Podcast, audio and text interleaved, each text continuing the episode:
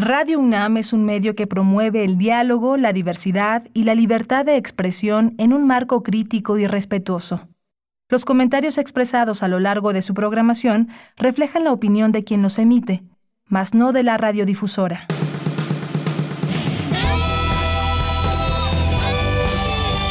Prisma RU.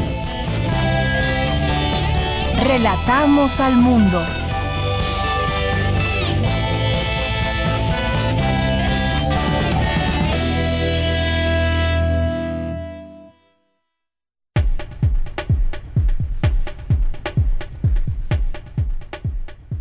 ¿Qué tal? Muy buenas tardes. Gracias por acompañarnos ya en este jueves 21 de enero del año 2021, siglo XXI. Todos los 21 se conjuntaron el día de hoy. Estaba escuchando hace unos momentos este promocional de la Filminería el próximo 18 de febrero que comenzará y muchas actividades que se harán en línea. En línea tendremos ahora esta, esta FIL eh, de minería y muy importante eh, mencionarlo también para que se vayan preparando para este evento tan importante para la universidad y en general pues un evento importante donde se conjuntan actividades, presentaciones de libros y sobre todo pues justamente eso se promueve la lectura en más sus más variados temas y propuestas que hay que exponer a lo largo de estos días. Será virtual y pues la imaginamos, pero tendremos también que eh, pues ahora procurar también estas posibilidades que se ofrecen a través de la tecnología para que pues no se cancelen estas eh, ferias de libro, pero que sí pasen a esta modalidad para que sigamos protegiéndonos, pero al mismo tiempo también se siga dando esta oferta cultural. Bien, pues gracias por estar aquí en Prisma RU de Radio UNAM en el 860 de AM, en el 96.1 de FM. Gracias por esa atención y por sus mensajes que pueden enviarnos en las redes sociales de Prisma RU eh, que es arroba Prisma en Twitter, Prisma en Facebook. Gracias a mis compañeros que están allá en Adolfo Prieto, número 133, en nuestra cabina, nuestra querida cabina de Radio UNAM, en nuestra transmisión normalmente de FM, hoy en ambas eh, frecuencias fusionada a la estación. Gracias a Arturo González en los controles técnicos, a Rodrigo Aguilar en la producción, a Denis Licea en la asistencia y aquí le saluda en el micrófono de Yanira Morán.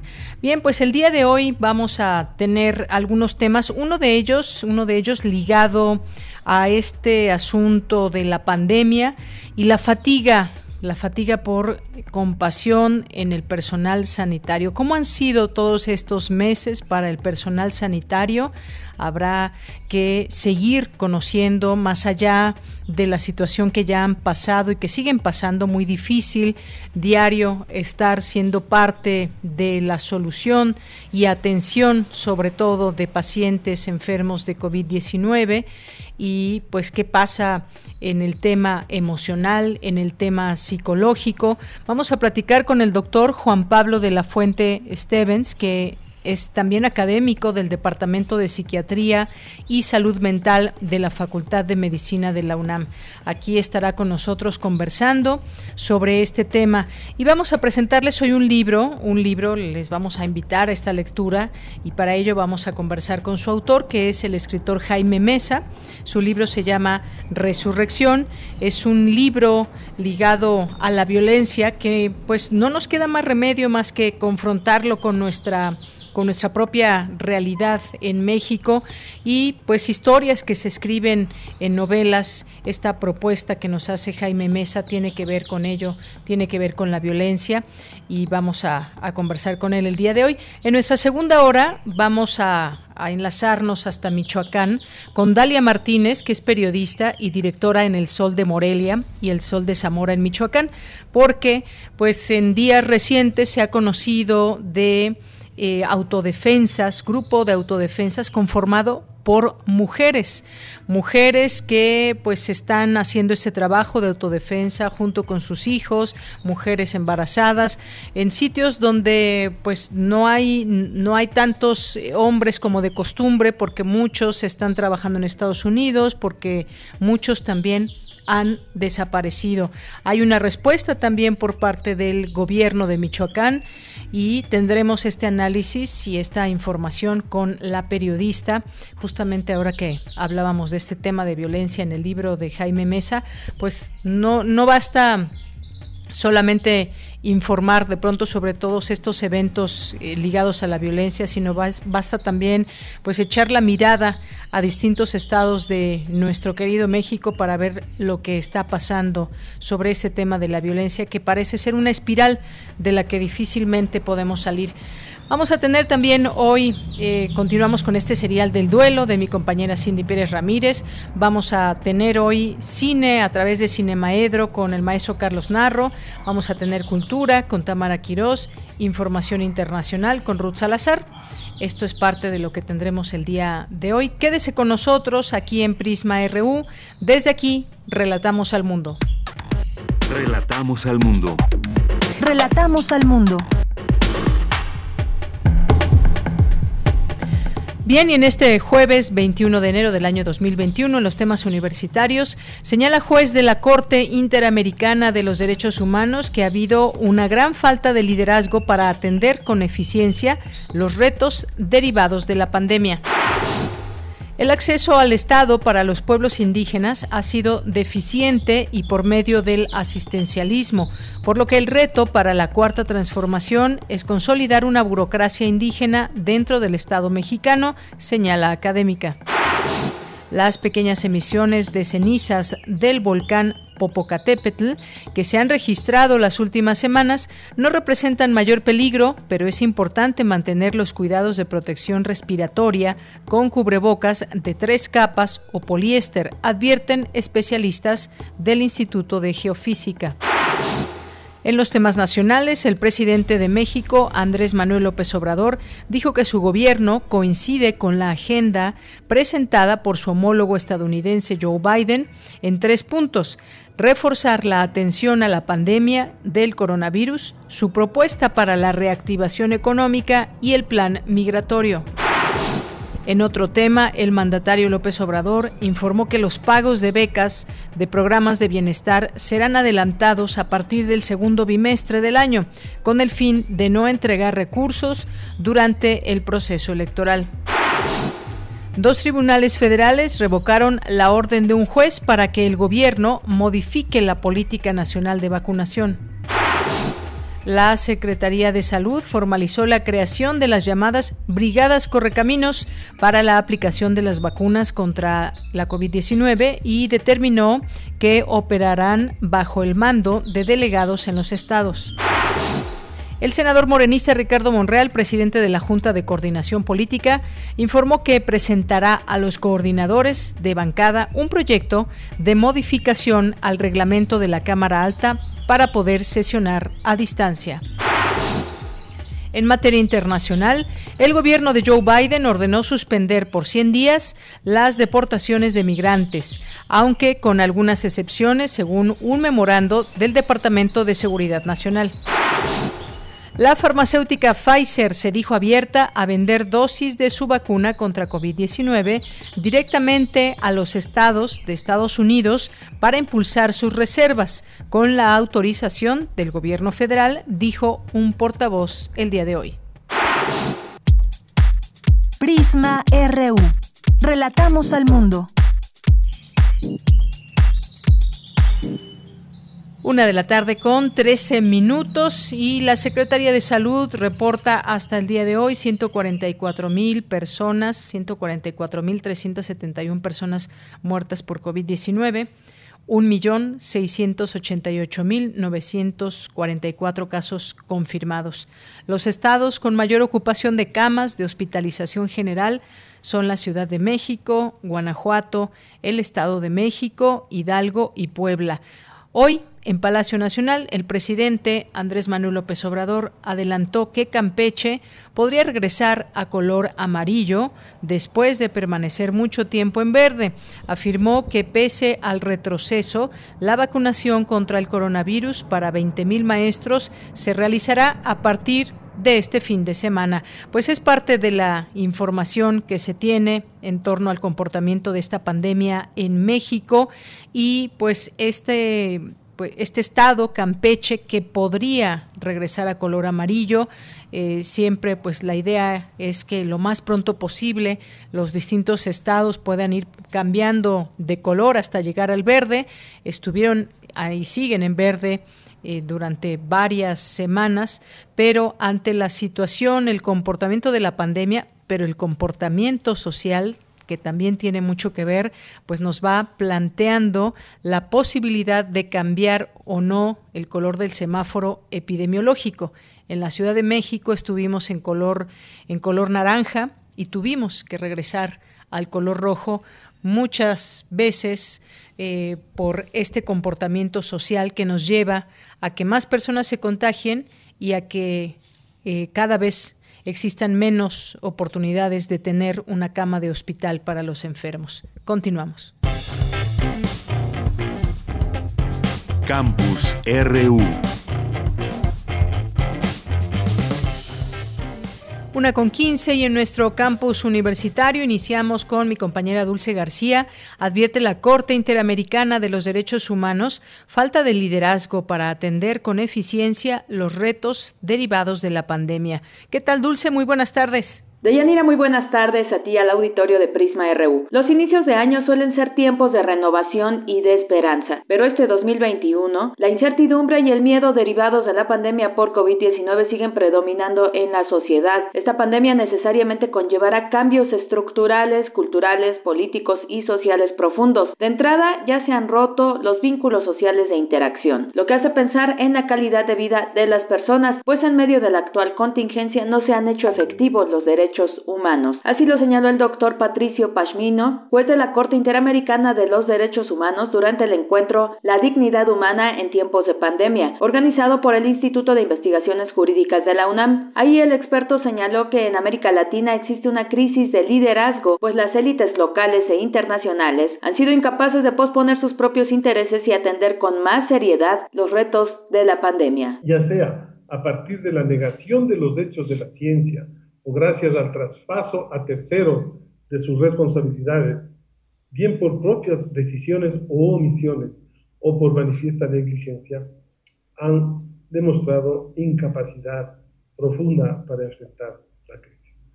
Absortos constatamos decisiones de política pública, de política tributaria, fiscal o laboral, que aprovechándose de la emergencia dejan de lado y arrasan con los derechos sociales y laborales de la gente, aceptando, ejerciendo un abuso inaceptable del poder público punitivo para perseguir a sus opositores. Patricio Pasmino añadió que en los momentos en que diversos grupos, sobre todo de jóvenes, han tratado de manifestarse para que se cumplan sus derechos, no solo no han sido escuchados, sino que incluso han sido reprimidos. Hemos asistido hoy a decenas y a miles de jóvenes, hombres y mujeres, que a lo largo del continente en Argentina, en Chile, en Ecuador, en Perú, en Colombia, se han tomado las calles demandando ser escuchados con sus nuevas y urgentes demandas, tanto en el ámbito de los derechos políticos, como el respeto a las constituciones, a los poderes establecidos, a los procedimientos democráticos, al debido proceso, cuanto demandando respeto a los derechos, no, eh, no impunidad ante las gravísimas actos criminales contra los manifestantes pacíficos no violentos y asimismo demandando no recorte a la salud, a la adecuación en los presupuestos de, de los estados. De Yanira Auditorio de Prisma RU, el experto destacó que la crisis actual en América Latina es resultado no de la pandemia, sino de una serie de retos no atendidos desde hace años, como lo es el de la crisis económica de 2018, momento desde el cual el crecimiento del Producto Interno Bruto de los diversos países de la región comenzó a disminuir. Esta es la información. Muy buenas tardes. Gracias y nos vamos ahora con mi compañera Virginia Sánchez. Hoy en conferencia de medios, especialistas de la UNAM hablaron de la actividad que ha registrado recientemente el volcán Popocatépetl.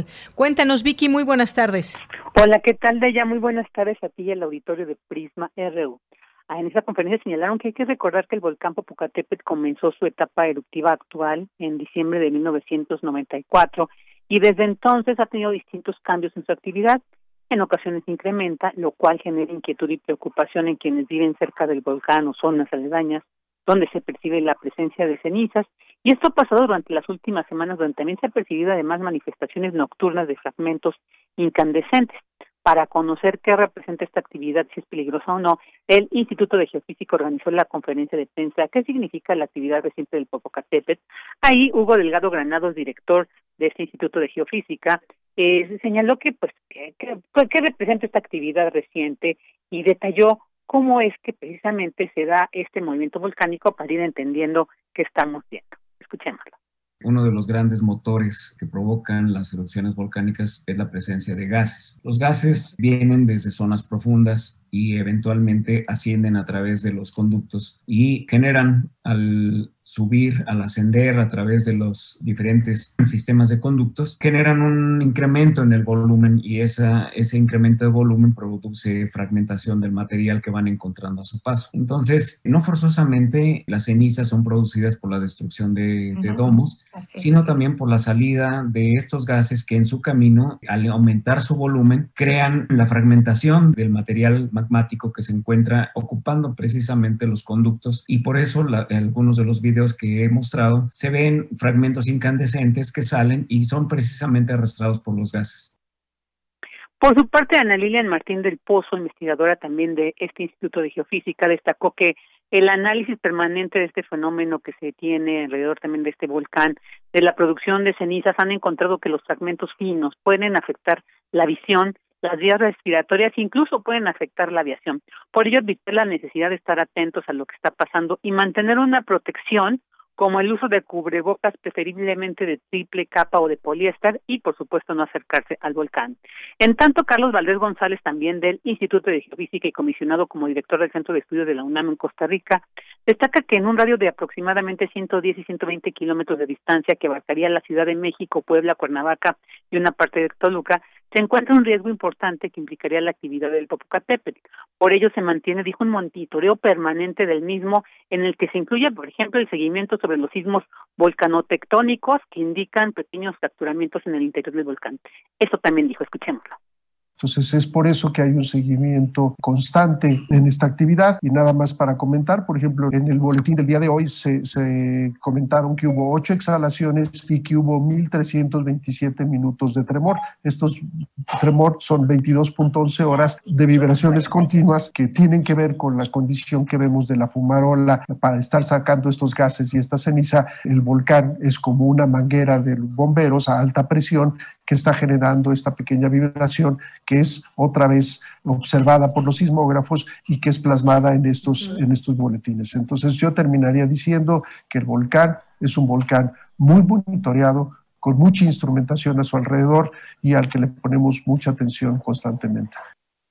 Y bueno, los especialistas sugieren, además de estos cuidados que ya mencionó, ya se escuchó como el uso de cubrebocas, pues sobre todo en la población que habita cerca del volcán, mantenerse en contacto con las autoridades correspondientes y en general pues podemos consultar el seguimiento del Popocatépetl que se encuentra en la página del Instituto de Geofísica y del Centro Nacional de Prevención de Desastres CENAPRED. De ella, este es mi reporte. Vicky, muchas gracias y muy buenas tardes. Buenas tardes. Tu opinión es importante. Síguenos en nuestras redes sociales, en Facebook como Prisma RU y en Twitter como arroba PrismaRU. Es la una de la tarde con 23 minutos y le quiero dar la bienvenida en este espacio de Prisma RU de Radio UNAM al doctor Juan Pablo de la Fuente Stevens, que es académico del Departamento de Psiquiatría y Salud Mental de la Facultad de Medicina. Doctor, bienvenido, muy buenas tardes. Hola, ¿qué tal? Muy buenas tardes, muchas gracias. Gracias por estar con nosotros. Pues vamos a hablar hoy de este tema, la pandemia, la fatiga entre el personal médico, porque pues qué ha pasado con el personal de salud a raíz del inicio de una pandemia por una enfermedad tan peculiar tan mortal para muchas personas. Eh, el personal sanitario ha pasado por distintas etapas. Ellos también, como nosotros, tienen miedo al contagio. Además, está todo el personal médico que trabaja, por ejemplo, en un hospital COVID, pues muy, eh, pues muy ligado, eh, muy cercano a esta posibilidad incluso de enfermarse, pese a todas las medidas que se puedan tomar. ¿Cómo ha sido todo esto? Platíquenos, doctor. Un tema muy importante, en efecto. El personal de salud es quien ha estado al frente de la batalla durante toda esta pandemia. Y pues hablar de ellos en este espacio me parece muy importante. Ah, ya casi un año de, de haber iniciado esta pandemia causada por el virus SARS-CoV-2, bueno, en realidad el, estilo de vida de la mayoría de la población ha cambiado radicalmente. Estos cambios al estilo de vida eh, son causados por el encierro, el distanciamiento social, aunado a la angustia constante de enfermar o ver a un ser querido enfermar. Todo esto causa en la ciudad en general una carga de estrés psicológico importante, afectando la calidad de vida. Ahora esto es en la población en general. ¿Qué hay en el caso del personal de salud? Como usted bien lo dice, ya estamos a prácticamente 11 meses de, eh, eh, que llevamos en esta pandemia. Y si bien el personal de salud, médicos, médicas, enfermeros y enfermeras están acostumbrados a trabajar jornadas extensas en las que usualmente se sacrifican necesidades humanas básicas como la alimentación, el sueño, el descanso, socializar, realizar una actividad deportiva, etcétera, todo con el objetivo único de salvaguardar la vida de los pacientes que tienen enfrente. Ahora, durante esta pandemia, las condiciones laborales de, del sector salud eh, pues han, han sido mucho más, eh, digamos, eh, mucho más factibles que causen algún deterioro en su salud física o mental. Uno de ellos, por ejemplo, es como usted lo dice, la fatiga, entendida como un cansancio extremo. Esta fatiga pues obviamente como viene de la mano con la privación del sueño, la alimentación incompleta, el alto estrés continuo, entre otros factores, y va acompañada todavía de algo más importante que es la fatiga emocional. Secundaria a estar de manera continua en contacto con el dolor, el sufrimiento y la muerte humana. Eh, si bien, como comentaba, están acostumbrados a, tener jornadas extensas y a estar en contacto con el dolor, sufrimiento y muerte humana, el reto que, implica esta pandemia es monumental para estas personas. Eh, y bueno, aunado a la falta de respuesta que uno como médico esperaría de la sociedad, en la cual eh, considero que deberían de, tener una respuesta llena de gratitud y de reconocimiento por esa ardua labor que hace el sector salud, enfermeros, enfermeras, médicos, médicas, creo que no hay excusa para no cumplir las tres reglas básicas. Uso de cubrebocas, distanciamiento social y lavado de manos continua. Bien, doctor, eh, ¿Cómo lidia el personal de salud con todo esto, con esto que nos platica desde la ansiedad, el cansancio, sobre todo con el miedo de, de, los pacientes eh, que atienden? Eh, me han dicho, por ejemplo, de manera directa personas que han estado en un hospital tratándose esta enfermedad y que han logrado eh, salir del hospital, que es el personal de salud muchas veces que sirve como puente con sus familiares, porque sabemos los familiares no pueden entrar a estas áreas para hacerles compañía y los, eh, ya sea la enfermera o alguna persona, pues les prestan el celular para alguna llamada o videollamada. Eso habla también de, de la sensibilidad, de la empatía del personal sanitario ante situaciones tan difíciles como, como esta. Por supuesto, eh, digamos, eh, una característica básica del personal de salud es la empatía y la, y la humanidad, ¿no? Que presenta las personas que atiende. Y, y un punto muy importante es el que usted comenta, el miedo y la angustia constante de ser portador asintomático, ¿no? Y no saberlo y contagiar a personas cercanas. Entonces es un miedo y una angustia que han vivido, eh, no sé, eh, cómo podría ser capaz una persona de sobrellevar eso sin tener alguna repercusión en su salud física o salud mental. Eh, una de las principales eh, problemáticas que pudiéramos encontrar aquí es la aparición del síndrome de desgaste laboral, o también llamado síndrome de burnout, además de la aparición de síntomas depresivos, síntomas de ansiedad o incluso también síntomas de estrés postraumático, ¿no? Por estar en contacto continuo con el sufrimiento y el dolor. Bien, doctor, yo sé que en todo esto, pues también el personal médico en esta primera línea, pues muchos de ellos, eh, pues es la vocación la que los llevó a estar ahí, al frente de estar cuidando a los enfermos, y me refiero a los doctores, a las enfermeras, enfermeros que trabajan ahí, pero pues de pronto con toda esta situación uno se pregunta cómo es trabajar en un hospital COVID. ¿Tenemos idea de lo que pasan todos los días las personas ligadas a este sector, de lo que han visto eh, todos los días, lo que siguen viendo desde también los, los camilleros, por ejemplo, decía yo, enfermeros, doctores, quienes quienes realizan, quienes llevan a cabo los alimentos para las personas enfermas, los que pueden comer y que pues no se están alimentando a través del suero, en fin, muchas personas ligadas a todo este, este sector. Eh, imaginarlo creo que nos, nos quedaríamos cortos con respecto a todo lo que están viviendo todos los días. Bueno, quizás nos quedaríamos cortos, pero hacer este ejercicio de, imaginarte y ponerte en el lugar de estas personas que están, eh, pues en realidad están poniendo en riesgo su vida y su salud al servicio de otras personas. Entonces, el imaginar esto quizá pudiera ser algo de empatía en, las personas que están escuchando o en las personas que han estado un poco lejanas y que, han tenido la fortuna que sus familiares o personas cercanas no se hayan enfermado. Eh, esto es, digamos, como para mm, conectar un poco la sociedad con el con el personal que trabaja en un hospital, porque usted bien lo dice, no solamente son médicos, médicas, enfermeros, enfermeras, también hay trabajadores sociales, camilleros, personal administrativo, personal de, de, la cocina, personal de limpieza, diferentes tipos de personas o de labores que están dentro del hospital. Y quizás sí no lo podamos imaginar de manera completa tener la idea, eh, digamos, sí, eh, completa, pero sí sería un buen ejercicio, ¿no? Imaginar qué harías tú si estuvieras en esa situación. Así es, doctor. Y pues eh, en el mundo seguramente han crecido las psicopatologías, la salud mental se ha visto afectada porque además de esa ansiedad que platicábamos, eh, hay depresión, hay agotamiento emocional, hay irritabilidad, hay tristeza, hay una serie de elementos que llevan a la enfermedad mental también. Claro, y es que eh, quizás esto es con la idea popular de, y, y sí lo son, ¿no? De que son héroes y heroínas, pero lo son porque sacrifican sus necesidades, no porque no las necesiten, ¿no? Y entonces quizás eh, haciendo este tipo de reflexión, eh, pues e, el sector salud pueda tener más apoyo, ¿no? De parte de la población, nuevamente en cuanto a uso de cubrebocas, distanciamiento social, lavado de manos continua. Sí.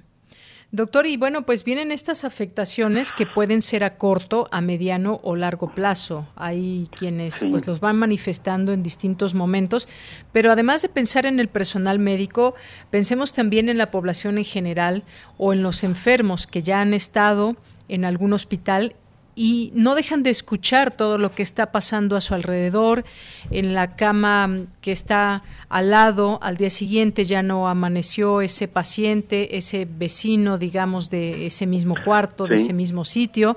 Todo lo que se genera en la mente de las personas que están luchando, debatiéndose entre la vida y la muerte, pues muchas veces también eh, debemos hablar de esta pandemia en conjunto. Está afectando al personal de salud, pero está afectando también a toda la población. Sí, por supuesto. El impacto psicológico que, que ha tenido esta pandemia ya, ya lo veremos con los eh, con, la, con los investigadores. Eh, digamos es notorio. Una frase que decimos entre psiquiatras es una enseñanza de la pandemia es que la salud mental sí importa. ¿no? Eh, en el sentido de que en ocasiones la, la dejamos a un lado, no la tomamos en cuenta.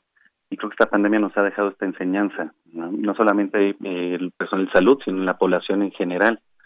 Eh, qué cambios tenemos que hacer en nuestra vida, qué, cómo nos podemos cuidar, ¿no? Para, para eh, digamos que esta pandemia no sobrepase nuestras capacidades o nuestros límites mentales o psicológicos. Así es, doctor. Y bueno, pues también decía yo pensar en general también en la, en la población, porque hay que ver qué está pasando en casa, por ejemplo, eh, la convivencia, cómo se ha vuelto eh, para muchos muy difícil, para muchos y muchas personas, muchas mujeres también, esos roces por la convivencia, el que un espacio, por muy grande o muy pequeño que sea, pues lleva a que ese sitio se convierta en el lugar de trabajo, en la escuela, en lugar de esparcimiento, en todo. No ha sido fácil, no sé si para la mayoría, pero para un buen número de familias y millones de personas. Exactamente, no ha sido nada fácil. Eh, esta pandemia, las repercusiones que ha tenido van más allá de las manifestaciones clínicas propias de la enfermedad. El encierro, el aislamiento, las pérdidas de trabajo, problemas económicos, eh, angustia a morir, a que otra persona se enferme, fallecimientos de personas cercanas, todo eso tiene un impacto psicológico en la población y definitivamente se tiene que eh, pues se tiene que tomar en cuenta, se tiene que atender para que digamos tenga la repercusión menos grave, ¿no? A largo plazo. Bien, doctor. Eh, por otra parte, también se nos dice que debemos de llevar una vida sana, hacer ejercicio, alimentarnos bien, fortalecer el sistema inmunológico, ya sea con vitaminas, ya sea con una alimentación que procuremos sea, sea sana. Esa es la parte física, pero ¿cómo nos preparamos también para la parte mental? ¿Qué nos puede decir, doctor? Bueno, eh, en realidad está muy ligado a la parte física y la parte mental. Hay que tomarlo en cuenta en el sentido que tienen una retroalimentación bilateral. Eh, las manifestaciones de la mente se pueden eh, se pueden mostrar en el cuerpo y viceversa. Entonces, algunas recomendaciones que pudiera dar para cuidar o estar atentos a nuestra salud mental sería monitorear nuestro estado de ánimo, en general durante el día cómo me he estado sintiendo, es normal sentirse triste, enojado, irritable, solo, confundido. Eh, pero esto es la mayoría del tiempo, lleva semanas, meses, cómo estás durmiendo. El sueño es indispensable para mantener una salud mental. La alimentación se puede afectar, el apetito puede disminuir, puede aumentar cuando hay síntomas de ansiedad o cuando hay síntomas de, de depresión. Entonces, estos son factores que uno puede tener en cuenta para ir monitoreando cómo cómo está eh, psicológicamente, cómo, qué tanto ha sido afectado por esta pandemia. Eh, en el caso de que haya una dificultad en regular las emociones o el tipo de pensamientos, también es complicado controlarlos en cuanto al contenido, que también esto sería otra recomendación, limitar el tiempo que la persona pasa escuchando noticias relacionadas al COVID, ¿no? Uno necesita un descanso de este tema en algún momento del día o de la semana. Eh, pero también a, más profundidad y, con mayor detalle en la página del Departamento de Psiquiatría y Salud Mental, eh, las personas que nos están escuchando en su programa pueden encontrar recomendaciones eh, y otro tipo de, actividades que les pudieran ayudar a sobrellevar eh, esta pandemia. Mm, así es, doctor. Eh, pues, y sí, uno se pregunta qué nos va a dejar esta, esta pandemia eh, en esta parte física, mental. Eh, me imagino también a largo plazo, doctor, el incremento, por ejemplo, o que ya se está dando de visitas al psicólogo, al psiquiatra, incluso pues a través de una videollamada, por ejemplo, porque se habla también mucho de que esta enfermedad de COVID-19 mm, va a dejar muchas secuelas físicas a muchas personas. Eh, todavía es un terreno que se sigue explorando, pero también debemos hablar, me parece, de las secuelas mentales, el haber perdido a un familiar, el haber pasado por una enfermedad prolongada donde se estuvo a punto de, perder la vida y o quienes su familia quedó completamente eh, pues hecha añicos después de la muerte de algún familiar o de algunos familiares, pensar en los, los eh, que quedan huérfanos por esta enfermedad. Totalmente. Eh, pues creo como sociedad tenemos un reto muy importante, ¿no? Y también nosotros de, como profesionales de la salud mental en orientar, ¿no? A la, a la sociedad en, en, estos cambios o en estos eh, impactos que puedan eh, que puedan tener, ¿no? Porque quizás también no lo, no se dan cuenta, ¿no? No saben qué tan afectados están y una vez que tengan el, eh, el nombre o lo reflexionen, digan, ah, ok, a lo mejor me está pasando esto, voy a buscar algún tipo de terapia, algún tipo de ayuda, voy a ir al doctor a que, que me, escuche y me diga qué puedo hacer al respecto. Eh, pero definitivamente, también como usted lo dice, las, eh, es un terreno que se continúa explorando y las cosas pueden ir cambiando, ¿no? Podemos tener sorpresas a lo largo de este 2021 que ahorita, el día de hoy, no tenemos idea. Eh, entonces, también otra cuestión que puede ayudar es vivir día con día, ¿verdad? Es como, bueno, el día de hoy, ¿qué voy a hacer para sentirme un poquito mejor? ¿A quién le voy a llamar para saber cómo se siente, cómo está? ¿No?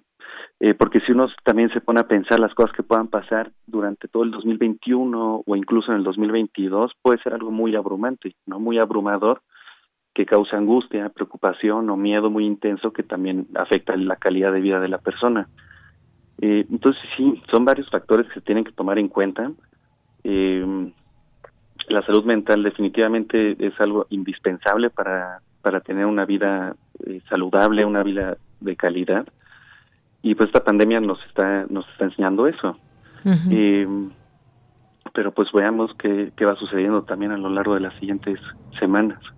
Así es, doctor, porque hemos, hemos pasado justamente por varias etapas. Primero cuando sabíamos que el virus estaba en China y luego pues cuando, cuando llegó a Europa y todo lo que causó y luego pues eh, la llegada eh, inminente que, que, tendríamos aquí en, en América y, y, cuál fue el primer caso y cómo lo vamos a enfrentar. Han sido varias etapas desde la Han advertencia, eh, cómo finalmente cuando llegó los primeros casos en México, el miedo que de pronto se tenía de que esto se saliera de control, ya estamos ahora sumergidos en una etapa sí. donde el contagio es mayor y esto que usted dice muy importante porque pues hay que vivir el día a día hay que planear también un poco claro. qué queremos hacer y cómo eh, ayudar, ser solidarios de pronto ante situaciones donde la gente necesita que se le apoye, porque el miedo, me parece que hay un miedo latente, doctor, no sé usted qué opine.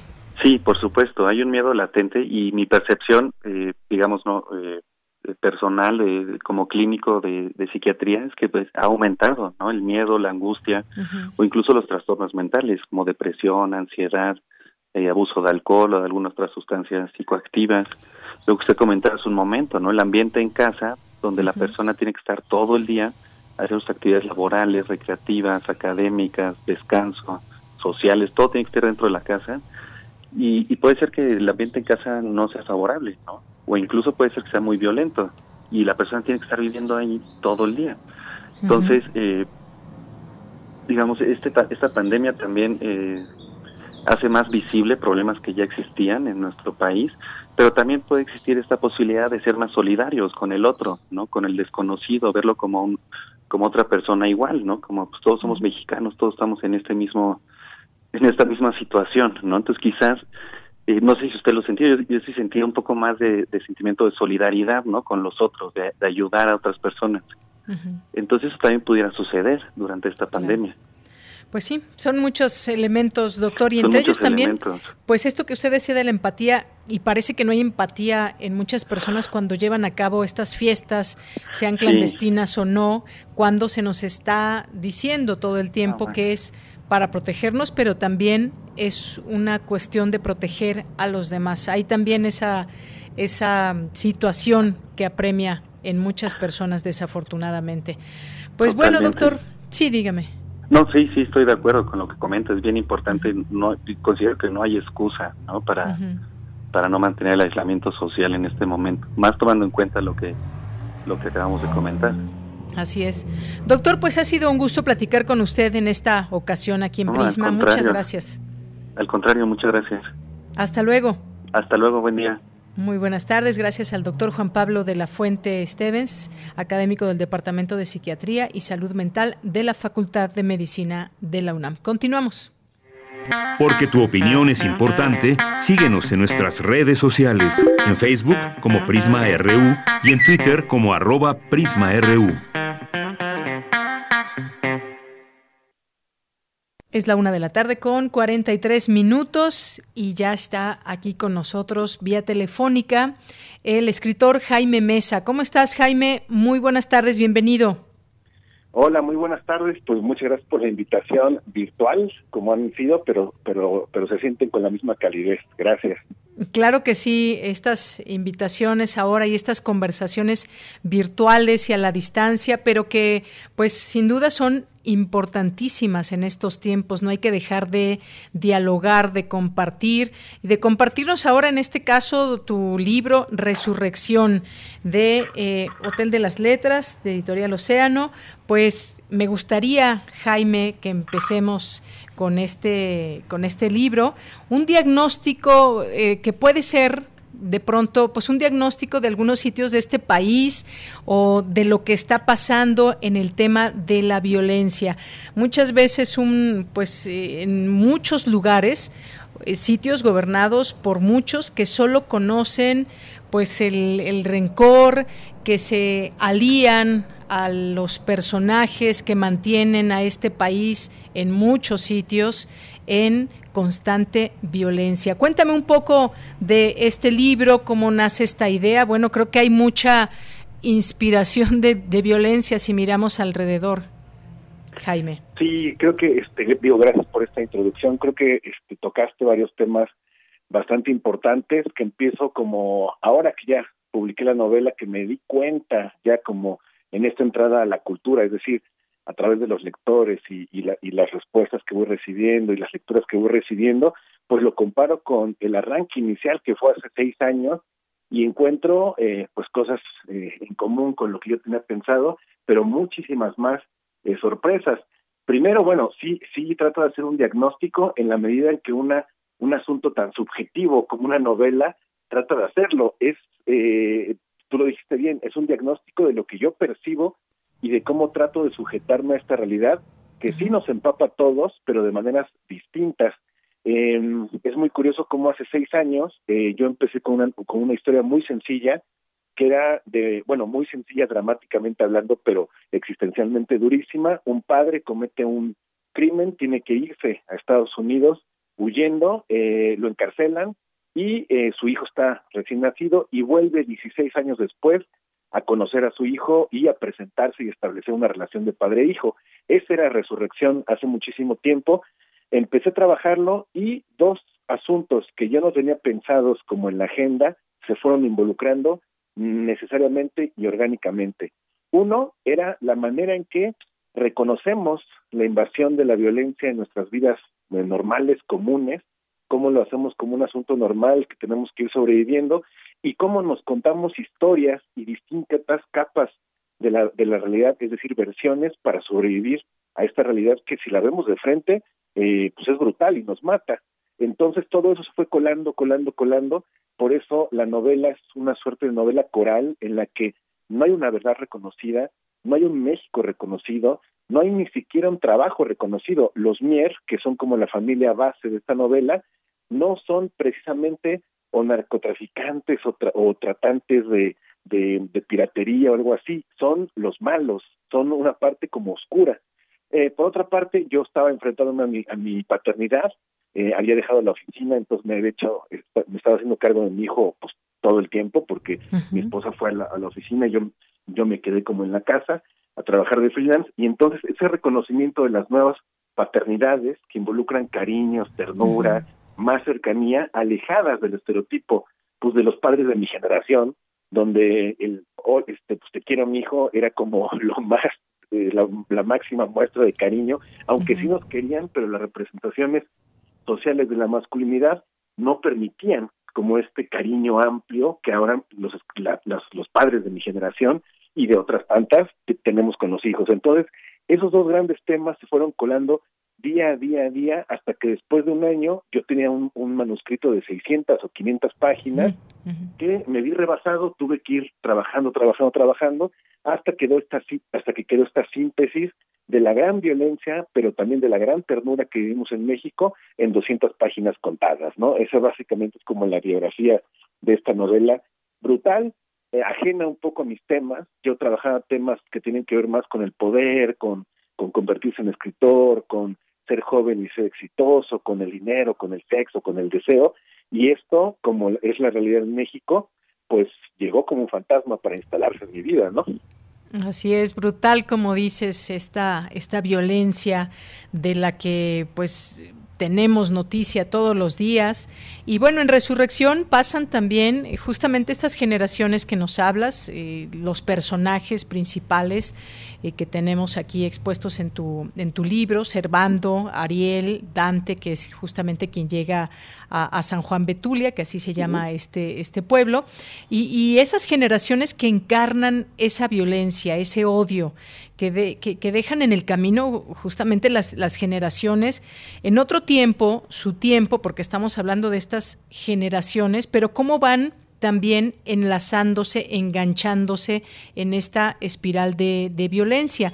Nos preguntamos de pronto quiénes son los nuevos sicarios, quiénes son aquellos que siguen esta, esta cadena de violencia, el camino del hacer daño. ¿Cómo se rompe esa cadena o, no se rompe y se hace más fuerte? Nos dejas ahí un poco pensando también con los personajes y el hilo de la historia, si esta cadena se puede romper. Sí, hay, como dos maneras de mirar este, este aire cíclico del que hablas. Primero creo que este aire cíclico, este, este asunto que traemos en los genes desde los pueblos originarios de la violencia, ¿no? Es decir, eh, somos necesariamente violentos por algo que ocurrió y entonces desde las guerras floridas, donde salían a cazar eh, al contrincante y se lo comían y le comían el corazón como, un, como una manera de admirar al guerrero, de apropiarse del guerrero, pero también de eliminar al contrincante, ¿no? Esto de alguna forma, si uno analiza como la historia de las guerras y violencias, por violencia, por violencia, por, por bueno, distintos asuntos también sí políticos, pero como en esta hazaña ha estado siempre con nosotros, ¿no? Eh, y fue una manera como de enfrentar ese ciclo que no tengo ni siquiera idea si se puede romper, pero creo que si lo identificamos, lo asumimos, sí se puede llegar a recomponer de alguna forma, es decir, eh, aceptar esa violencia que ocurrió por algo, ya los sociólogos y los antropólogos eh, tendrán como una suerte de respuesta, y aceptarla y, mirarla de frente creo que es una forma de reconocimiento para, eh, no sé si cambiar, no sé si eliminarla, pero sí cambiarla. Y por la otra parte que de la que habla la novela es algo relativamente nuevo, que es el establecimiento pues del crimen organizado, ¿no? Es decir, el crimen eh, organizado como un Estado y como, como aliado de alguna forma al sistema, que esto es más o menos nuevo en, en, relación a todo lo otro que estaba contando, pero que también, y este creo que sí tiene una solución, y la solución, aunque es, no sé si utópica, es una solución comunitaria, es decir, los, los, los respiros o alivios que ha tenido México ante eh, la ausencia de, de un de, de, algo cuidador, de un sistema que nos cuide desde un resfriado hasta una jubilación, han sido como respuestas comunitarias. Eh, no es en balde el, el, asunto de las, las este, autodefensas, que es una representación ya muy límite de lo que puede hacer como una comunidad cuando nos cuidamos, cuando compramos en la tienda del, del, del de la esquina. Tú lo decías en la entrevista anterior, eh, hay un asunto de volver como las raíces que se ve mucho como cuando hay un sismo, cuando hay un, hay un evento catastrófico y la comunidad, los asuntos pequeños vamos estrechando eh, lugares. Lo que quizá convendría para el siguiente paso es que todas las pequeñas comunidades que somos en este país, en los muchos Méxicos que hay, pues establezcamos nexos y cuando se establezcan nexos estoy seguro de que vamos a descubrir que los buenos son más, es decir, que las comunidades que quieren ayudarse y que ser solidarias son mucho más y mucho más poderosas que las instancias del sistema que de facto, pues bueno, hemos visto que están fallando y que sirven independientemente de quién las dirija, ¿no? Entonces creo que ahí tiene, eh, la novela tiene una suerte de solución muy enigmática que es la ternura y que es la comunidad y que es la familia. Esa sería como una suerte de respuesta ante, ante la novela que creo que tiene su referente pues en el, en, el, asunto comunitario, entre más extendamos nuestro idioma, nuestras costumbres, el reconocimiento al otro, que también somos nosotros, creo que puede darse una solución. En este sentido, la mirada que yo hago de los malos, como los han llamado o como, como los solemos llamar, es de contar más de lo que sabemos, y eh, centrarme en lo que no sabemos, en establecer que también ellos, que no son los otros, que también están dentro de de nuestra comunidad y por muchas razones optaron por ese camino, no necesariamente por haberlo decidido, eh, eh, también optan por ciertas estrategias pues de, de, comunión y de, y de cariño como nosotros. Entonces, en ese sentido, al dotarlos de un rostro, al dotarlos de una familia y de ciertos cariños, independientemente de lo que de lo que hagan, es también otra suerte de reconocimiento. El otro, el malo, también jugó en algún momento en nuestro equipo, pero el sistema puede ser, lo obligó para tomar otras decisiones, ¿no? Entonces también, eh, también con eso juega la novela. Así es. Eh, Jaime, pues sí, hablar de, de, de, estas situaciones de violencia, cómo, desde qué punto de vista y cómo eh, ligarnos a este tema de, de, ternura también del que hablas. Fíjate, en un momento más vamos a tener una entrevista sobre las autodefensas en Michoacán, que ahora con esta noticia de que son mujeres las que están conformando estas autodefensas y me viene muy bien porque eh, hablar de esto porque pues tierra caliente, de pronto ya cuando escuchamos este, este sitio ya nos viene a la mente violencia, no nos viene a la mente otra cosa de cómo es ese lugar, sino al tema de la violencia. ¿Y, y qué pasa con los elementos que participan de todo esto? ¿Qué declaraciones hace, por ejemplo, la autoridad en ese estado con respecto a lo que está pasando y cómo desenmarañar todo este asunto que nace pues desde, desde el odio, cómo se hace una violencia tan extrema que hemos visto eh, eh, en México, por ejemplo. Em, también pues hay un personaje que, que, sin duda es muy importante en tu novela, que es la ñaña y que justamente pues lleva eh, revelando también ciertos recuerdos a Dante, que es el que llega a este sitio de San Juan Betulia, y pues por ahí también nos llevas de la mano a ir comprendiendo estos momentos que este personaje desconocía, pero que va, digamos, como adoptando a lo largo, a lo largo de esta historia. Sí, y, y, además hago una, una acotación con el comentario anterior que habías dicho de la, de, de, la entrevista que viene a continuación. En la novela hay un momento en que llegan a Tierra Caliente, pero a una Tierra Caliente, y está una autodefensa retirado. Y una de las cosas que le perturba mucho a Dante, al, al que llega desde el exilio, es por qué no está armado, ¿no? Y le dice, oye, pero es que tú te peleaste con todos y eres el tipo más sereno y más, más este, pasible y no temes y él responde que no, es decir, que hizo su chamba y no tiene armas, ¿no? Entonces, esa figura de, de una autodefensa que ha logrado algo, no sé, y que no tiene armas, me perturbó mucho cuando alguna vez conocí algo así y lo puse en la novela, ¿no? Pero bueno, eh, este, hablando de la ñaña, la ñaña creo que es la representación de, del, del Virgilio de Dante, de la Divina Comedia, eh, a, a, lo mexicano relacionado con mi identidad. La ñaña es este esta mm, es mi abuelita, pero sobre todo es la voz eh, de la familia con la que nos cuentan las historias de nuestra familia y del mundo, ¿no? Es la recomposición inicial de cuando eres niño y tu abuelita, tu papá, tu mamá, tus primos.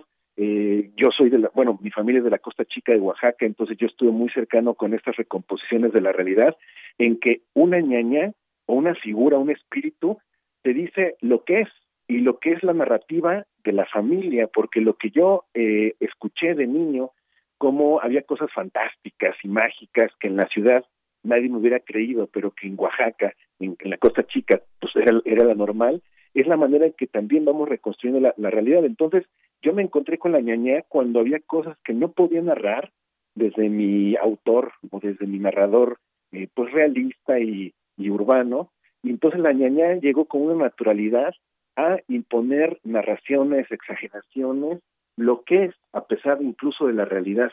Entonces yo empecé a escucharlo y empecé a recuperar toda esta tradición identitaria que yo, que yo tengo en la familia y bueno, muchísima gente en México y entonces le hice caso. A la niña es, es el único personaje que le hice caso completamente, uh -huh. que eh, curiosamente es el único que no tiene un destino.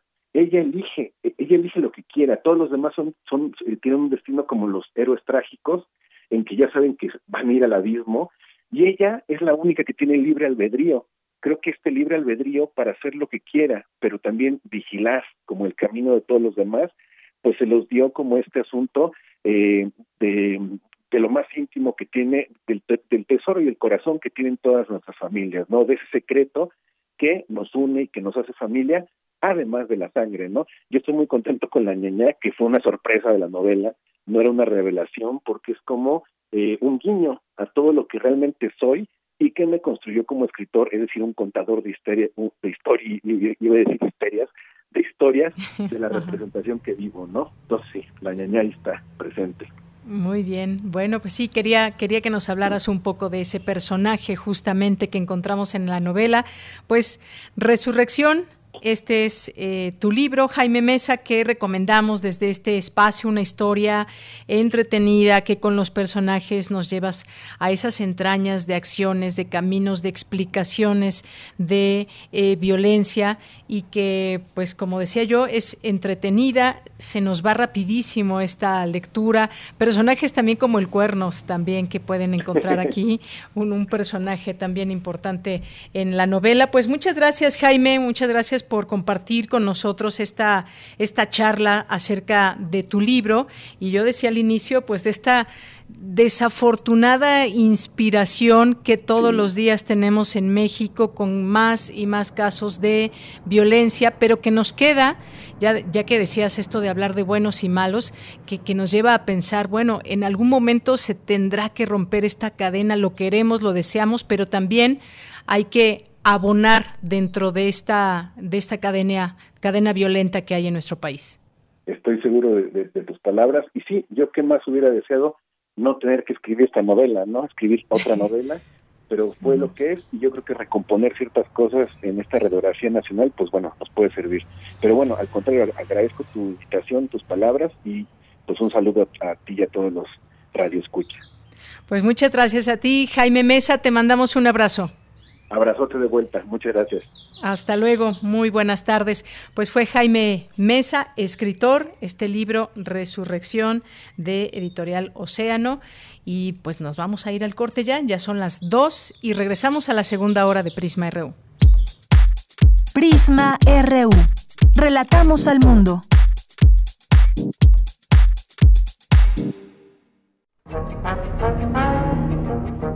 Metal vibrante brisa que orienta a los extraviados, reconforta danzantes y estremece a los amorosos.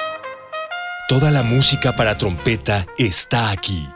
Viento de bronce, con Juan Arturo Brennan. Lunes a viernes, 6.40 de la mañana y 15 horas por Radio UNAM. Experiencia sonora. Ya inició el proceso electoral 2020-2021. Y en el Tribunal Electoral de la Ciudad de México, protegemos tus derechos político-electorales respetando todas las medidas de seguridad sanitaria.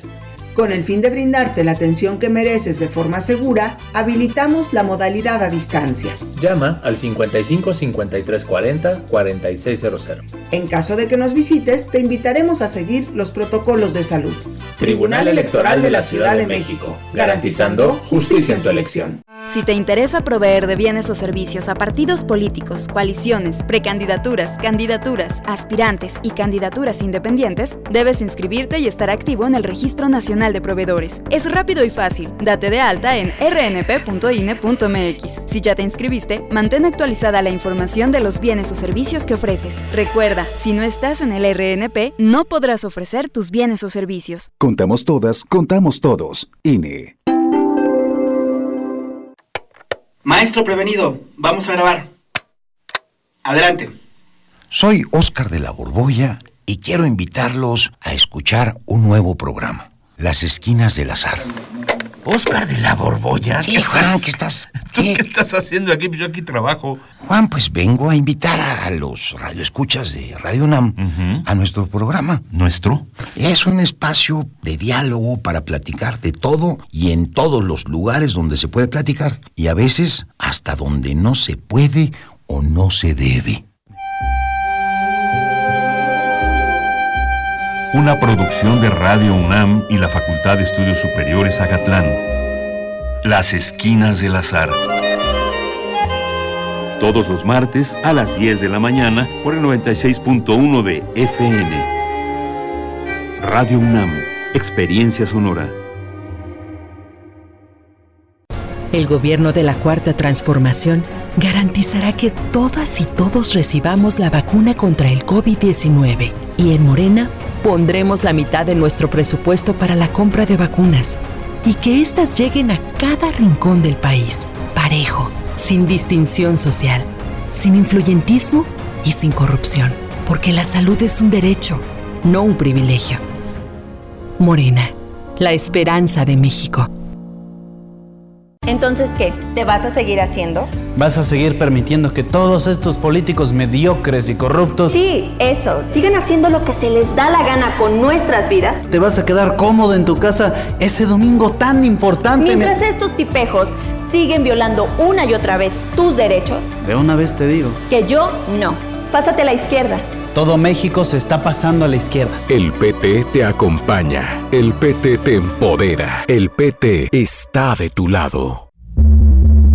Las audiencias también son parte del medio. ¿Qué tal amigos? Soy Guillermo Montemayor Gómez, defensor de las audiencias de Radio y TV UNAM. Los invito a que me escriban y ejerzan los derechos que la ley y la normatividad interna de las estaciones les otorgan observaciones, quejas, sugerencias, peticiones, señalamientos o reclamaciones sobre los contenidos y la programación que transmiten tanto radio como TV UNAM. En las páginas web de ambas estaciones encontrarás la pestaña que dice Defensoría. Ábrela y en la pestaña de comentarios y sugerencias encontrarás el formulario para comunicarte con el defensor además de información precisa sobre la Defensoría, informes, documentos normativos, tanto externos como internos, y algo que es muy importante, que es el código de ética. Te invito a que me escribas al correo defensordeaudiencia.unam.mx. Recuerda que como audiencia eres parte fundamental de Radio y TV UNAM.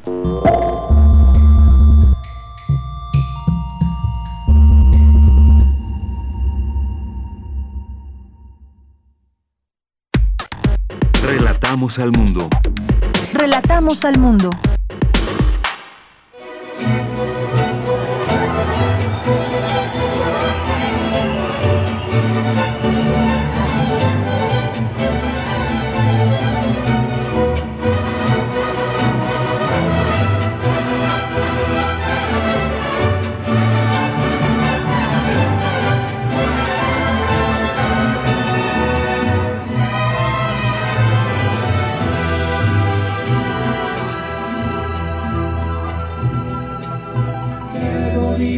Ojos tienes debajo de esas dos cejas, debajo de esas dos cejas, qué bonitos ojos tienes. Ellos te quieren mirar, pero si tú no los dejas,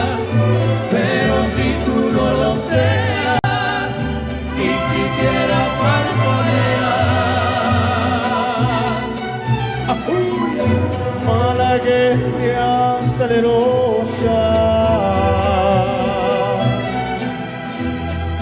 Besar tus labios quisiera. Bueno, yo me pasaría escuchando esta canción que me gusta tanto, la malagueña que estamos escuchando con el Mariachi Gallos México y la Orquesta Filarmónica de la UNAM. Pues sí, vamos a escuchar un poquito más, Rodrigo.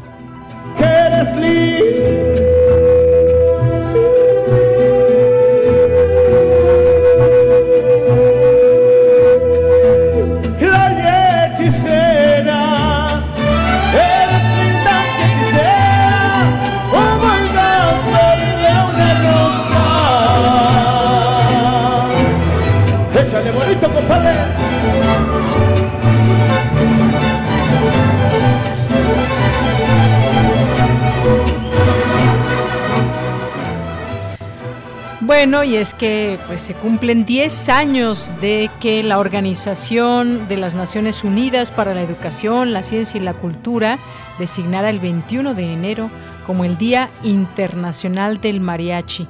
Lo declaró además como Patrimonio Cultural Inmaterial de la Humanidad, así que pues hoy festejamos los 10 años, la primera década de celebrar una de las manifestaciones tradicionales tan mexicanas que pues cuando cuando escuchamos el mariachi, pues no es solo música, es también tradición, es folclor, es fiesta, es tradición y bueno, pues ahí está esta canción de la malagueña Y nos vamos así, nos vamos así a saludar a nuestro público que nos escucha y que nos hace llegar algún comentario. Eh, bueno, pues aquí nos acaba de escribir Jaime Mesa y pues aquí de su libro que platicábamos de, de resurrección. Muchas gracias Jaime. Y le mandamos saludos también aquí a Mario Navarrete Real, que no nos falta nunca aquí en las redes sociales y que, pues bueno, siempre antojándonos con esos guisos, preparando la comida mientras escucha Prisma RU. Muchas gracias, Mario. Un abrazo. Carlos, no, perdón, Carlos, no, César Soto, la resiliencia y la adaptación del individuo ante el entorno adverso de COVID-19 será básico. Identificar síntomas para el apoyo psicológico en situación extrema. Gracias.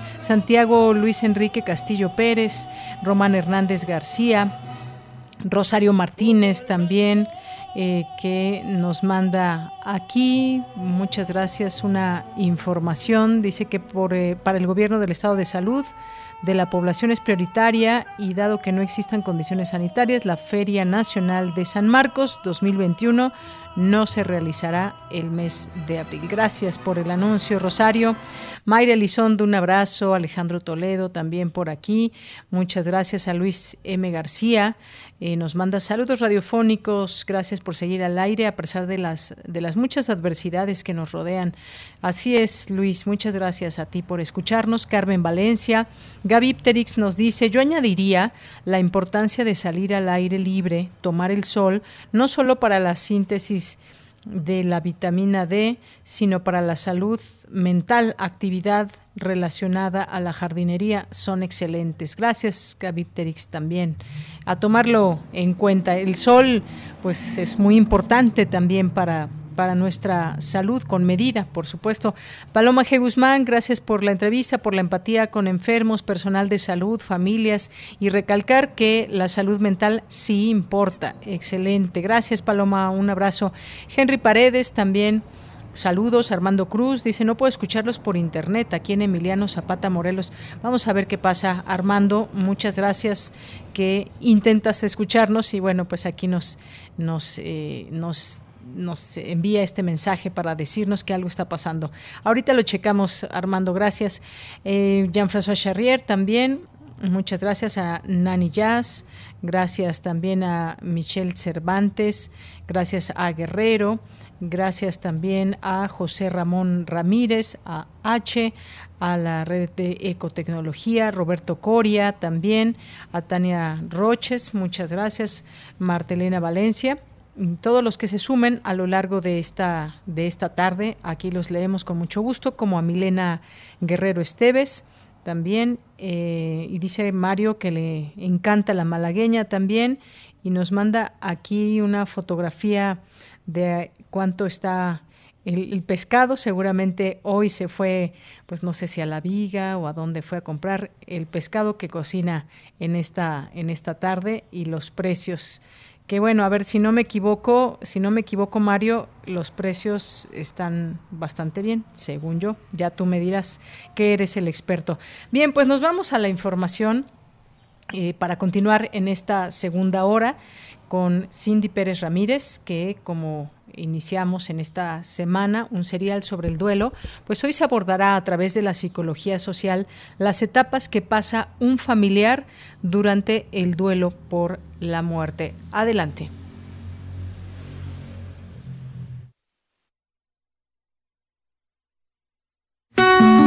El desasosiego colectivo, el duelo y la pandemia. La muerte no se reparte como si fuera un bien, nadie anda en busca de tristezas. Juan Rulfo en Pedro Páramo. Mi madre tenía 61 años. Venían médicos a verla, pero mi mamá se levantaba un día y al otro día ya estaba mal. La verdad, conseguir un tanque de oxígeno es un, es un maratón. Cuando conseguimos un tanque de oxígeno de 10 mil litros, nos costó 25 mil pesos. Tuvimos a mi madre aquí, intentamos llevarla a un hospital de nuevo, pero todos los hospitales estaban llenos. En el Hospital Juárez nos dijeron que tenían camas, pero que no tenían ventiladores para poderla entubar. Llegamos al hospital de Chivatito, nos dijeron que mi mamá tenía coágulos en los pulmones. Nos pidieron las enoxaparinas. Mi hermano, el que es trailero, tuvo que conseguirlas en Monterrey. Antes de que mi hermano pudiera llegar con la medicina, pues nos dijeron que fuéramos porque mi mamá ya había fallecido. Que era una familia rota, ¿no? No sabes cómo ayudarte en tu dolor, que tu familiar se esté muriendo en ese momento y no puedas ayudarlo, no puedas hacer nada para salvar su vida y solo te reste mirar cómo se va. El duelo trata de un proceso emocional que a causa de un desafío implica dolor. Elizabeth Kubler-Ross identificó que el duelo tiene cinco etapas a nivel individual. Aunque no hay una duración exacta, se cree que en condiciones naturales dura hasta un año. No necesariamente constituye un proceso lineal ordenado y tampoco tienen que estar todas presentes siempre. Habitualmente se trata de negación, ira, negociación, depresión y aceptación. Erendira Serrano, psicóloga social e investigadora del Centro Regional de Investigaciones Multidisciplinarias de la UNAM, explicó que hay tres tipos de duelo que son particularmente difíciles, los duelos traumáticos, congelados y ambiguos. El panorama con el coronavirus presenta escenarios múltiples de este tipo de pérdidas. La primera etapa de la elaboración del duelo es el shock la sorpresa. Después viene un momento en el cual uno tiene enojo, o por qué te moriste, por qué te, o por qué te fuiste de esta manera. Después, gradualmente, estamos eh, transitando a una etapa como de negociación y idealmente, a partir de la negociación, llegamos como a una etapa de un nuevo equilibrio. Podemos tener también, pues, algunos aspectos de resiliencia. Hablamos de procesos de duelo con un promedio mínimo de un año. Esto es importante porque normalmente nuestras sociedades tienen unos días. ¿Qué pasa con el contexto de la pandemia? Que muchas veces estos duelos se, se, quedan ambiguos o se congelan. Muchas veces en, las, en los procesos de muerte o de pérdida que son como muy sorpresivos, la persona lo mejor que puede hacer en el shock es congelarse y entonces pues ahí tardaría mucho más. El COVID-19 es un punto de inflexión para repensarnos y organizarnos a nivel individual, familiar y social, tal como fue la peste europea que no solo hizo factible, sino que abrió las puertas al renacimiento. Mi papá tenía 59 años, fue un migrante mexicano que estuvo en Estados Unidos. Apenas tenía tres años que había vuelto a Michoacán. Él llegó a tener hasta 48 de oxigenación en la sangre. Lo llevé al hospital de la raza y cargué a mi papá para bajarlo del coche y subirlo a una silla de ruedas. No me pasó por la mente despedirme de él porque ninguno de los panoramas que yo me pudiera imaginar tenía en mente que él se iba a ir. Eh, finalmente mi papá falleció el 3 de agosto, aunque ya pasaron cinco meses de, de su partida, pues yo sigo despertando y pensando que fue una pesadilla, que en cualquier momento mi papá me va a llamar, eh, tengo oleajes de sentimientos, una culpa terrible, porque sentía que había llevado a mi papá justo a lo que él no quería, a morir solo. Eh, sigo sintiendo que no hice lo suficiente por ayudarle, Hoy el miedo más grande que tengo es olvidar su voz. Mi nombre es Nancy Pérez y su nombre era Aurelio Pérez. Es innegable que la enfermedad, además de quitarnos nuestra tranquilidad, nos ha provocado múltiples duelos. Salud, familia, trabajo y la única vida que conocíamos. Quizá las únicas herramientas con las que contamos son colectivas, aunque requieren esfuerzos cotidianos individuales. Para Radio UNAM, Cindy Pérez Ramírez vayas a llorar. Bien, pues muchas gracias a nuestra compañera Cindy Pérez Ramírez por este trabajo que culminará el día de mañana con eh, pues otro enfoque también ligado al duelo y ese duelo que muchas muchas familias han pasado eh, y siguen pasando todos los días en, México, en el mundo, pero vaya, nos centramos en, en, lo cercano en lo que han pasado, hemos pasado de alguna manera eh, distintas, eh, muchas familias, muchas personas y cómo, cómo ir lidiando con esta situación de que se fue un familiar, pero que además esto sigue aún latente y con esa posibilidad de contagio, de llegar a una compañera Cristina Godínez, el acceso al Estado para los pueblos indígenas es deficiente y por medio del asistencialismo. Adelante, Cristina. Hola, ¿qué tal, Deyanira? Un saludo para ti, para el auditorio de Prisma RU. Como parte del seminario permanente Democracia, Desarrollo y Cambio Social en el México Contemporáneo, la doctora Natividad Gutiérrez Chong del Instituto de Investigaciones Sociales de la UNAM, habló de la cultura política indígena en la Cuarta Transformación. Para la académica tenemos una democracia con varios déficits y en el caso de los pueblos indígenas esto se refleja en que no tienen hasta ahora acceso al Estado. El acceso al Estado es sumamente deficiente, incipiente, es por medio de asistencialismo, no hay canales de representación política directa, no hay formas de deliberación, hay mucho autoritarismo, hay represión política, hay criminalización de la protesta entonces, los pueblos indígenas representan uno de esos grandes baches de la democracia en México. Y eh, quedaría muy mal calificada en comparación con otros países que han abonado bastante en lo que conocemos como democracia de calidad, cuyo uno de sus indicadores más importantes es que existen derechos diferenciados en relación a la pluralidad y a la diversidad cultural. Gutiérrez Chong dijo que el escenario que tiene la cuarta transformación es el de consolidar una burocracia indígena dentro del Estado mexicano. O se hace eso o se continúa un indigenismo. Entonces, pues la apuesta está en que se consolide una burocracia de profesionales indígenas. Y eso es también uno de los de las expectativas hay profesionales indígenas, sin duda, pero pues son pocos en realidad. Y tiene que fortalecerse este, esta masa crítica de eh, profesionales indígenas que serán los que irán guiando eh, las formas en las que quisieran que se hicieran que se diseñaran las políticas públicas. Concluyó que el tema principal es cómo se va a construir la autonomía y cómo se van a ejercer las formas de gobierno de los pueblos indígenas. Dianira, este es el reporte. Buenas tardes. Gracias, Cristina. Muy buenas tardes. Nos vamos ahora a las breves internacionales con Ruth Salazar. Internacional RU. La canciller alemana Angela Merkel reiteró su disposición de cooperar con Rusia para combatir la pandemia y ofreció apoyo técnico a Moscú en el proceso de solicitud de autorización ante la Agencia Europea del Medicamento de la vacuna rusa Sputnik 5. El presidente de Estados Unidos, Joe Biden, publicó este jueves su plan de respuesta a la COVID-19 ante la ausencia de uno de la administración de su antecesor Donald Trump y que incluye 10 decretos y la implicación del Pentágono.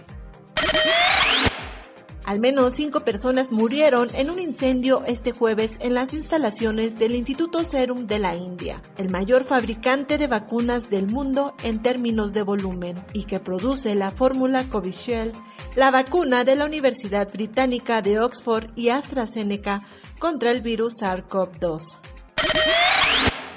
Los colegios y escuelas de Portugal cerrarán a partir de mañana viernes y durante al menos 15 días debido a un aumento descontrolado de los contagios de coronavirus y luego de que se registrara un nuevo récord de muertes por el virus con 221 fallecimientos en las últimas 24 horas. Parlamentarios del Partido Comunista de Brasil expresaron su agradecimiento por la donación de 136 mil metros cúbicos de oxígeno hospitalario enviado por el gobierno de Venezuela en ayuda a los afectados por la enfermedad respiratoria en el estado brasileño de Amazonas. Al menos 28 personas murieron y otras 78 resultaron heridas en un ataque suicida que tuvo lugar hoy en la céntrica plaza de Altayarán de Bagdad, donde se registraron dos explosiones, según la Comandancia de Operaciones Conjuntas de Irak. La escritora colombiana Pilar Quintana ha sido galardonada por el Premio Alfaguara de Novela 2021 por su obra Los Abismos. El jurado destacó que su novela se adentra en la obscuridad del mundo de los adultos a través del punto de vista de una niña que desde la memoria de su vida familiar intenta comprender la conflictiva relación entre sus padres.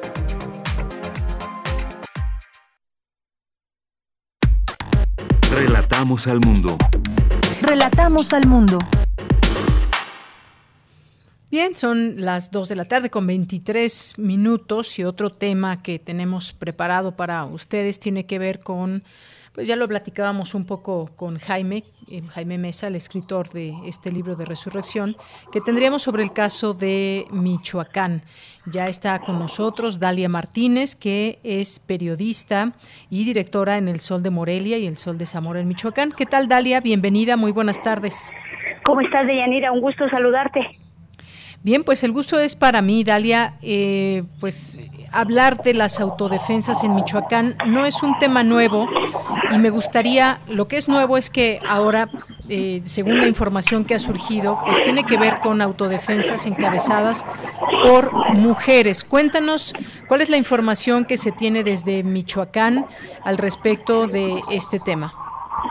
Fíjate que eh, el fenómeno de las mujeres al frente de grupos de autodefensa son mujeres que evidentemente han tomado la decisión de defender a sus comunidades y a sus pueblos, mujeres que están dispuestas a, a luchar con todo lo que ello significa, con toda la connotación que tiene y con lo que tienen también a mano en las comunidades eh, sobre todo de Tierra Caliente, que son eh, comunidades que viven una situación difícil, a veces hasta da la impresión que están pues un poco abandonadas de, del Estado, eh, porque pues carecen de muchas cosas, ¿no? De, de educación, de servicios básicos, y pues ellas han tomado la decisión de estar al frente de la defensa de sus comunidades porque pues también el avance del crimen organizado por estos por estos y también es cierto que son mujeres que han perdido a su pareja, a sus esposos, a sus hijos, a un familiar en esta cruenta guerra del crimen organizado con la población, eh, con, con todo este asunto de violencia generalizada que se ha dado después del fenómeno de las autodefensas en sí que se dio en Tierra Caliente también, pero que fue encabezada por hombres. Muchas de ellas se quedaron viudas, se quedaron huérfanas o, simplemente son cabeza de familia y pues tienen que alguna de alguna manera hacer frente pues a lo que sigue avanzando por estos lugares de Yanira. Es un tema complejo que tiene muchas aristas, es un es un tema socio político, sociocultural también hay que decirlo, pero fíjate que no es nuevo que las mujeres estén acompañando. Eh, hasta ahora habían acompañado, ¿no? Como a los hombres en esta lucha contra el crimen organizado, pero también ahora no les queda de otra más que estar al frente de los grupos armados para defender a sus comunidades, a su tierra, a su pueblo, a sus hijos que tienen todavía eh, pequeños y que pues este de alguna manera eh, no tienen manera de tener ya la figura paterna o, al proveedor pues de, cualquier familia entonces ellos han tenido que salir al quite. Milenio hace poco hizo un, un, un trabajo muy interesante que publicó con la agencia AP la agencia informativa que pues este refleja eh, un poco ya el fenómeno que está avanzando y cada vez siendo más cotidiano en la zona de Tierra Caliente, que te estoy hablando de un puñado de, de 17 municipios que están principalmente pues al, al sur, al noroeste, al sur de, de, la tierra caliente, porque quiero decirte también que en Michoacán hay dos tierras calientes, ¿no? Eh, la tierra caliente que colinda con Colima y la otra que colinda con Guerrero. Eh, hace unos días se hablaba de que pues un nuevo grupo conformado por solamente mujeres pues habían eh, destacado por ese tema de ser ahora autodefensas, donde habían colocado controles en las carreteras, como tú bien dices, un puñado de 15 municipios.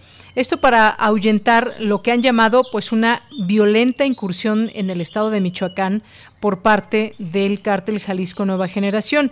Eh, ¿Qué información se tiene sobre esto? Y, platícame también la respuesta del gobierno estatal ante esta situación. Me parece muy importante también lo, las palabras que ha mencionado el gobernador Silvano Aureoles. Eh, sí, el gobierno del estado ha, pues, ha dicho que, que la incursión del, del, del avance del cártel de Jalisco Nueva Generación es un tema prácticamente que le compete a la federación y quiero decirte también que, que no se ha metido mucho a la policía estatal, no se ha metido mucho a esas tierras, es un hecho. Y ante esta situación que te repito, eh, a veces parece como un poco de abandono en muchos temas eh, que tienen que ver con la seguridad social, pues la gente no le queda de otra más que salir a defender pues sus comunidades. Eh, ahí en el caso específico de las mujeres que han decidido emplantonarse y hacer una barricada, eh, concretamente en la comunidad del, del Terreros, ahí este adelantito de Apatzingán, casi llegando a Buenavista, Tomatlán, donde surgieron las autodefensas en un primer momento de varones. Este, eh, en, allá adelantito es una zona muy muy muy árida, muy abandonada, donde no hay servicio prácticamente ni de telefonía, falta agua, faltan servicios básicos, falta caminos, ¿no? Simplemente. Entonces, eh, esto uh, también obedece a que, bueno, muchas mujeres han quedado viudas y pues no tienen de otra. O sea, es eso y le tienes que entrar a la situación. Me tocó platicar con ella, con una mujer de ese lugar la semana pasada y ella me decía, y si los ves en peligro, ¿qué haces? Bueno, pues sales a su defensa, ¿no? Es lo mismo, ¿no? Me decía, no tenemos de otra. Y el crimen organizado tampoco se, eh, tampoco se detiene porque seamos mujeres o no. Estamos, eh, me, contaba ella en una entrevista, me decía, eh, estamos conscientes del peligro que nos rodea y que pueden nuestros hijos quedar en la orfandad completa, pero es preferible eso a que lleguen a nuestras casas, saquen a nuestras hijas de nuestra propia casa y se las lleven enfrente de nuestras narices. Eso era lo que nos comentaba esta señora de nombre Raquel. Entonces, eh, pues sí, te pone a pensar, pero pues también hay otra versión en la misma Tierra Caliente de que el crimen organizado, digamos, de la parte de, de Michoacán, eh, ha hecho su base social y ha decidido sacar a las mujeres a que den la cara. Ojo con esta premisa, que es una es una vertiente también que habría que estudiar más eh, desde el punto de vista periodístico y social, también político de los gobiernos y bueno pues eh, pues habría que verificar si es esta situación verdad. Claro, y, bueno, te lo preguntaba justamente porque en respuesta el gobernador Silvano Aureoles pues dijo que lo van a investigar con mucho cuidado porque pues esto en principio está prohibido por la ley y eh, por otra parte también dijo que muchas de estas actividades están vinculadas a la delincuencia organizada eh, y que bueno pues no, no quiso dar una declaración en particular pero pues deja entrever también esta posibilidad de que muchas de estas actividades entiendo las autodefensas estarían vinculadas con la delincuencia organizada. El caso es que pues eh, es una respuesta importante porque es quien gobierna al Estado y sobre todo porque pues hay años de violencia que hay en algunos lugares en específico de Michoacán. Se ha intentado, incluso en su momento se hizo una estrategia con el anterior gobierno para desarmar a las autodefensas, pero el que vuelvan a surgir y ya sea que pues se hagan las investigaciones conducentes y demás, pero hoy por hoy hay mujeres que están eh, intentando controlar la seguridad en municipios, algo que no es tarea, por supuesto, de autodefensas, pero que sí debería ser una, una tarea del eh, gobierno. Nos estamos, estamos entre este terreno, digamos, un poco pantanoso, Dalia. Así es, y, precisamente creo que no se trata de, de decir ellos contra nosotros o son o incriminar a las personas sin sustento. Eso es algo que hay que hay que tener muchísimo cuidado, sobre todo nosotros los medios de comunicación, porque obviamente, bueno, e, el Estado eh, a, su favor, vaya, dice, pues pertenecen a un grupo criminal. Y creo que ahí la respuesta de cualquier periodista tendría que ser, está bien, pues, pero hay que presentar pruebas. El que está acusando en términos legales tiene la obligación de comprobar y si es así, bueno, pues entonces, pues hay que actuar, porque también se ha vuelto una costumbre por estos lados incriminar a, la gente. Eh, cuando uno va a esos terrenos te das cuenta que sí también hay otra hay otra situación y hay una realidad, ¿no? Pues que hay que también reflejar. Entonces, eh, no nos queda más que nosotros retratar lo que está pasando en esos lugares y esperar a que pues también las empresas correspondientes pues hagan su chamba, ¿no? Finalmente, lo que sí es cierto de Yanira es que hay una incursión eh, es que no alcanzamos bien también, también los periodistas a ver desde este lado, no sabemos si realmente es el, el cártel de Jalisco o cuál cártel.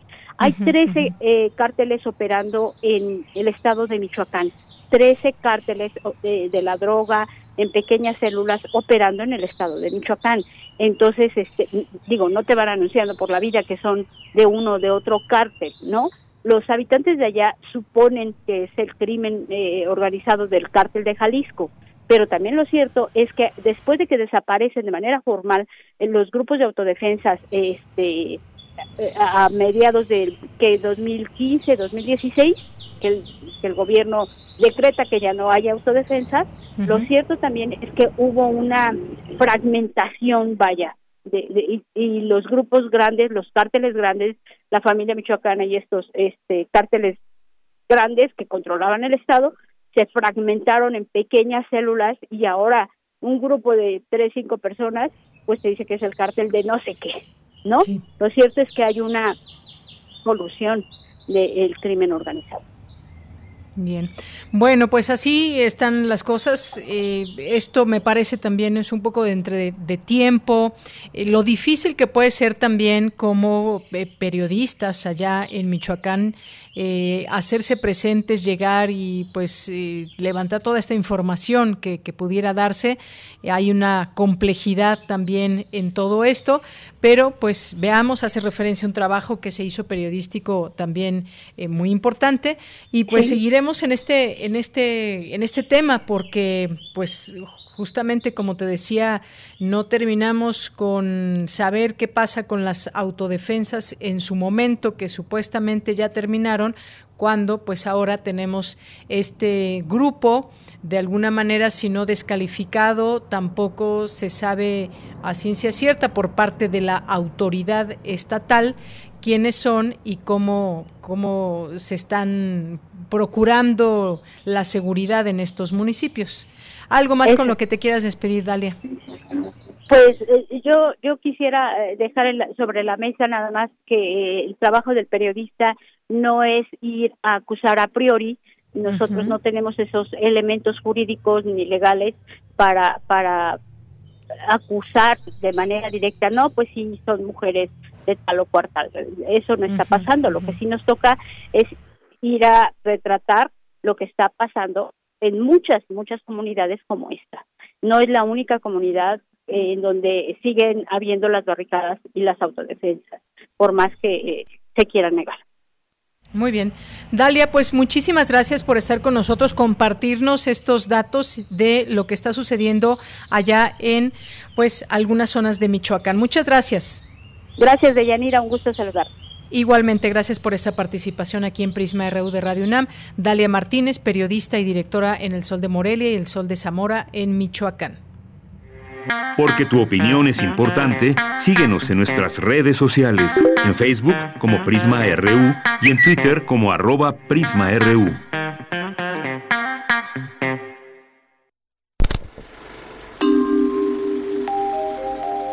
Cine Maedro. Estamos ya en Cinemaedro. Estimado Carlos Narro, ¿cómo estás? Muy buenas tardes. Bienvenido a este tu espacio aquí en Prisma RU. Buenas tardes, muchas gracias. Contento como siempre que me toca eh, de compartir el, el micrófono contigo y pues dirigirme al auditorio de Radio Universidad. Fíjate que, bueno, pues yo creo que la noticia de la semana ha sido pues la toma de posesión de Joe Biden el día de, de ayer. La seguí con, con interés, ¿no? Lo vi este prácticamente todo. Y debo decirte que mi primera impresión fue como la de mucha gente, eh, de mucho gusto, realmente me dio mucho gusto me dio gusto oír cantar a Lady Gaga, me dio gusto este oír a Jennifer López, y sobre todo que cortara esto, que hiciera una, una pausa para decir unas palabras en este en español. Me emocionó la presencia de una eh, joven poeta, pero al paso de las horas me quedé con una con un sentimiento eh, difícil sobre lo que había visto.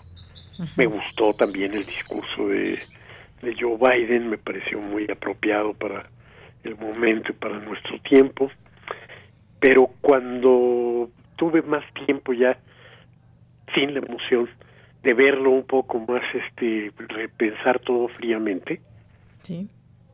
A lo que llegué a la conclusión fue a qué significa, qué retroceso significaron los cuatro años del gobierno de Donald Trump. Porque las palabras eh, de todos eran muy alentadoras para el para el futuro, pero a mí no dejaron de remitirme a los años 60. Me, me hizo recordar, el poema me hizo recordar algunos de los, este, algo de la retórica de Martin Luther King, ¿no? Este, Joe Biden de pronto me hizo pensar en este, en Bob Kennedy, y entonces yo digo, en solo cuatro años eh, mandan a ese país a un retroceso y lo dejan en el punto, en uno de los puntos, por cierto, más interesantes, más álgidos de la historia este, moderna de los Estados Unidos y del planeta, que fueron los años 70. ¿sí? En un momento en el que la lucha por los derechos civiles se extendía por este por todo el mundo en un momento en el que las rebeliones juveniles este daban lugar a movimientos eh, contraculturales negatorios del sistema como los hippies o que los movimientos estudiantiles estallaban también en distintas partes del, del planeta desde Chile, México, Francia, Alemania, al propio Estados Unidos. Y entonces digo, vamos, eh, claro que hay una gran diferencia en el que ahora lo diga o estas cosas se planteen desde eh, la tribuna del que tiene el, el poder, sí hay diferencia, pero implica también que hubo un poderoso retroceso, ¿no? O sea que sin duda este las cosas fueron de regreso por completo.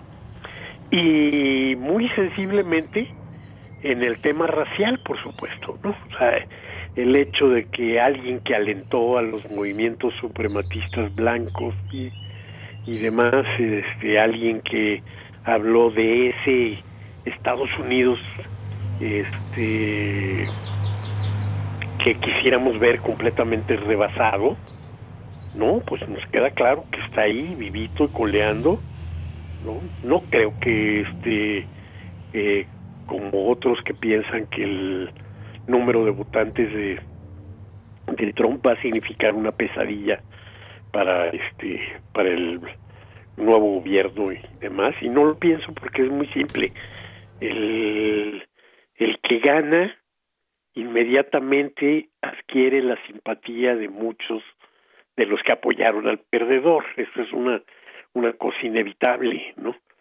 Lo vimos en movimientos completamente justos pero derrotados, como la guerra civil este, española, y vimos cómo si Madrid había resistido tan valerosamente, ya en el momento en el que eh, las este las tropas republicanas son este aniquiladas y entra Franco al al este a la ciudad pues la gente sale a vitorearlo y eso este pues sí se funda en una lógica que esté fea pero que tiene que ver este con ese gusto por acompañar al triunfador y no al no al derrotado no sin embargo, sí creo, pues, o sea, que el problema del racismo es un problema que no se supera. Y el cine nos da cuenta clara de esto. ¿no? En 1962, una de las películas más exitosas fue este Matar un ruiseñor. Una película que con el paso del tiempo incluso ha ido ganando también dentro del ámbito de los críticos y analistas y que ahora la consideran dentro de las mejores películas de la historia del cine norteamericano. Los críticos norteamericanos, ¿no?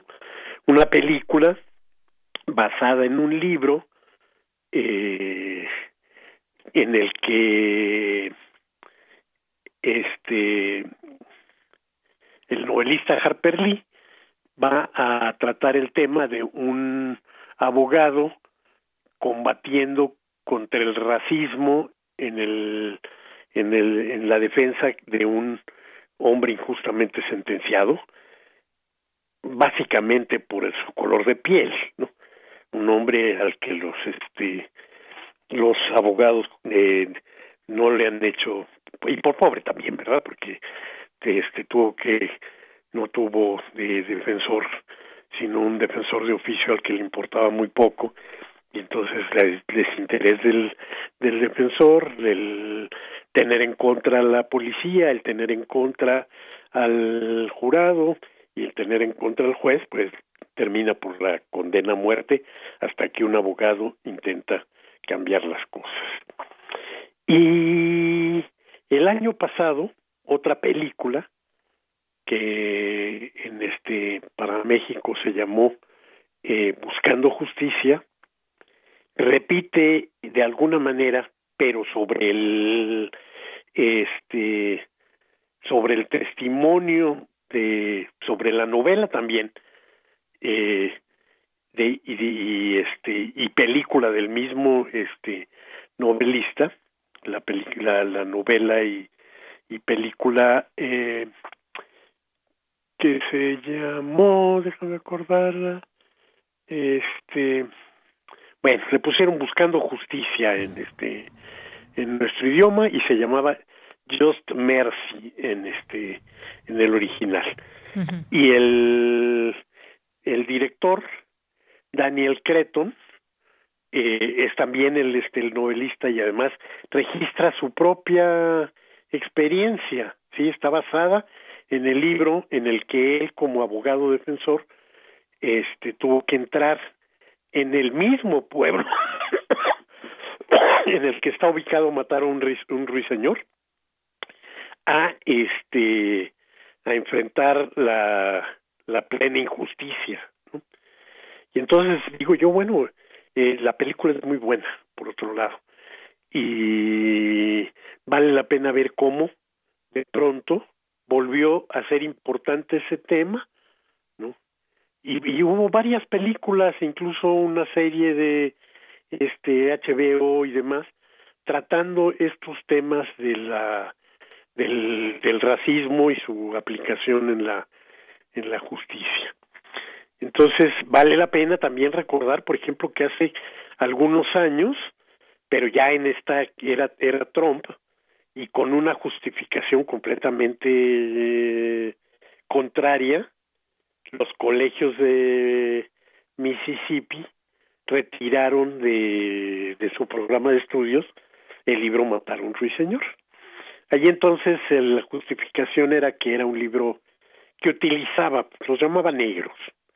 Y entonces con el pretexto de quitar un, un, este, un libro eh, con términos racistas, eliminan uno de los libros más antirracistas que este que tenían dentro de su educación.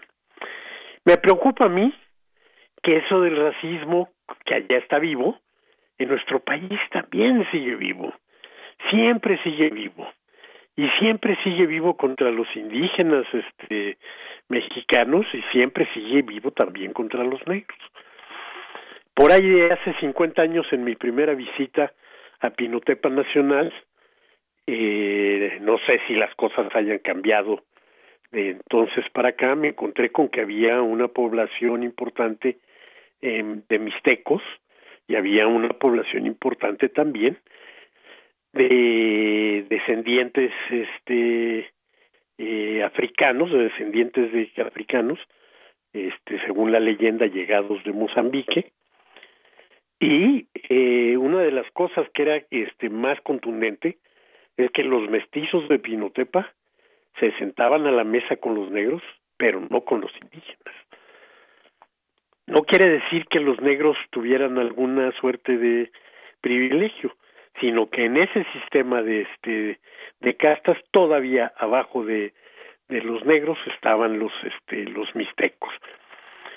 Y vamos pues que hay una un libro este impresionante y bonito sobre las castas en el virreinato editado por Artes de México donde nos podemos ver que siempre eh, casi con un pantone medían en qué nivel de la escala social estabas, ¿no? Y por supuesto, mientras más oscuro, más abajo. Creo que igual lo estamos viviendo en este en este tiempo, a pesar de que aquí hemos tenido un cine eh, sobre todo documental, con grandes autores como Alfonso Muñoz o Nicolás Echevarría, como Carlos Cruz o Juan Paco Urrusi, que le han dado su lugar a los pueblos este originarios que le han dado un un este un respeto y eh, nos han hecho conocer estas culturas en fin pues no Carlos, por se eso acaba debemos el dejar tiempo, de preocuparnos ¿no? Así es.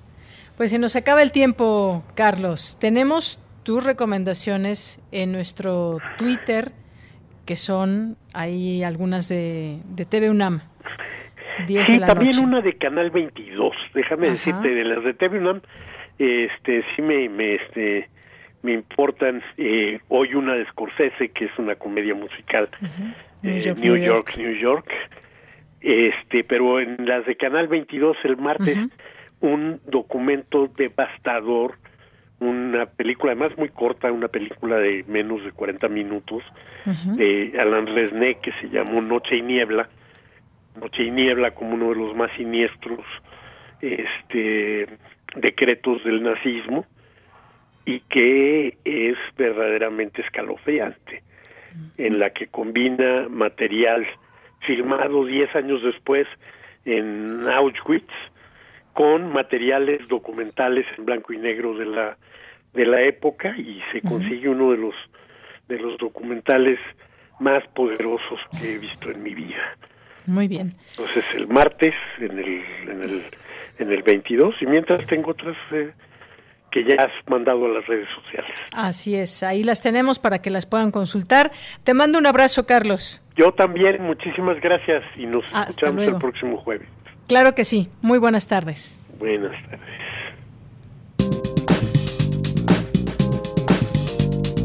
Cultura RU.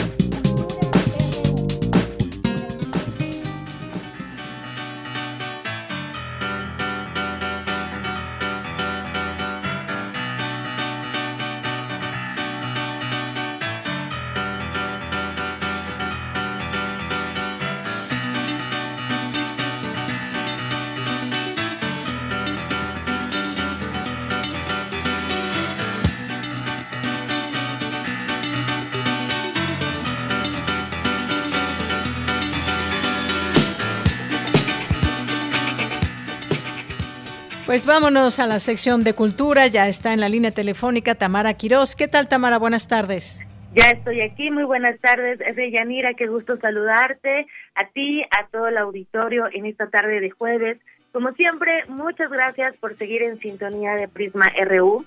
Hoy iniciamos con un poco de música, recordamos a Richie Havens, cantante, guitarrista y compositor de folk rock, conocido por su intenso, su intenso estilo rítmico de guitarra, por sus versiones de canciones llenas de sentimiento y también reconocido por su actuación de apertura en el Festival de Woodstock de 1969, que le dio fama mundial. Vamos a recordar un poco más de Richie Havens con un fragmento de Going Back to My.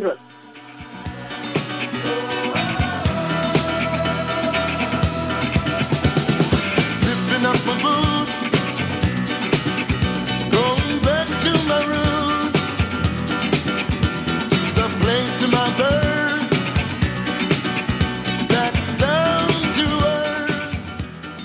Seguramente la producción de este programa ya está bailando allá en la cabina en Adolfo Prieto 133. Les mando muchos saludos hasta allá. Y bueno, entrando con la información, esta tarde nos vamos a enlazar con la artista multidisciplinaria Sandra Paloma, que nos va a platicar de un proyecto escénico. Sandra, muy buenas tardes y bienvenida a este espacio radiofónico. Gracias por acompañarnos. ¿Cómo estás?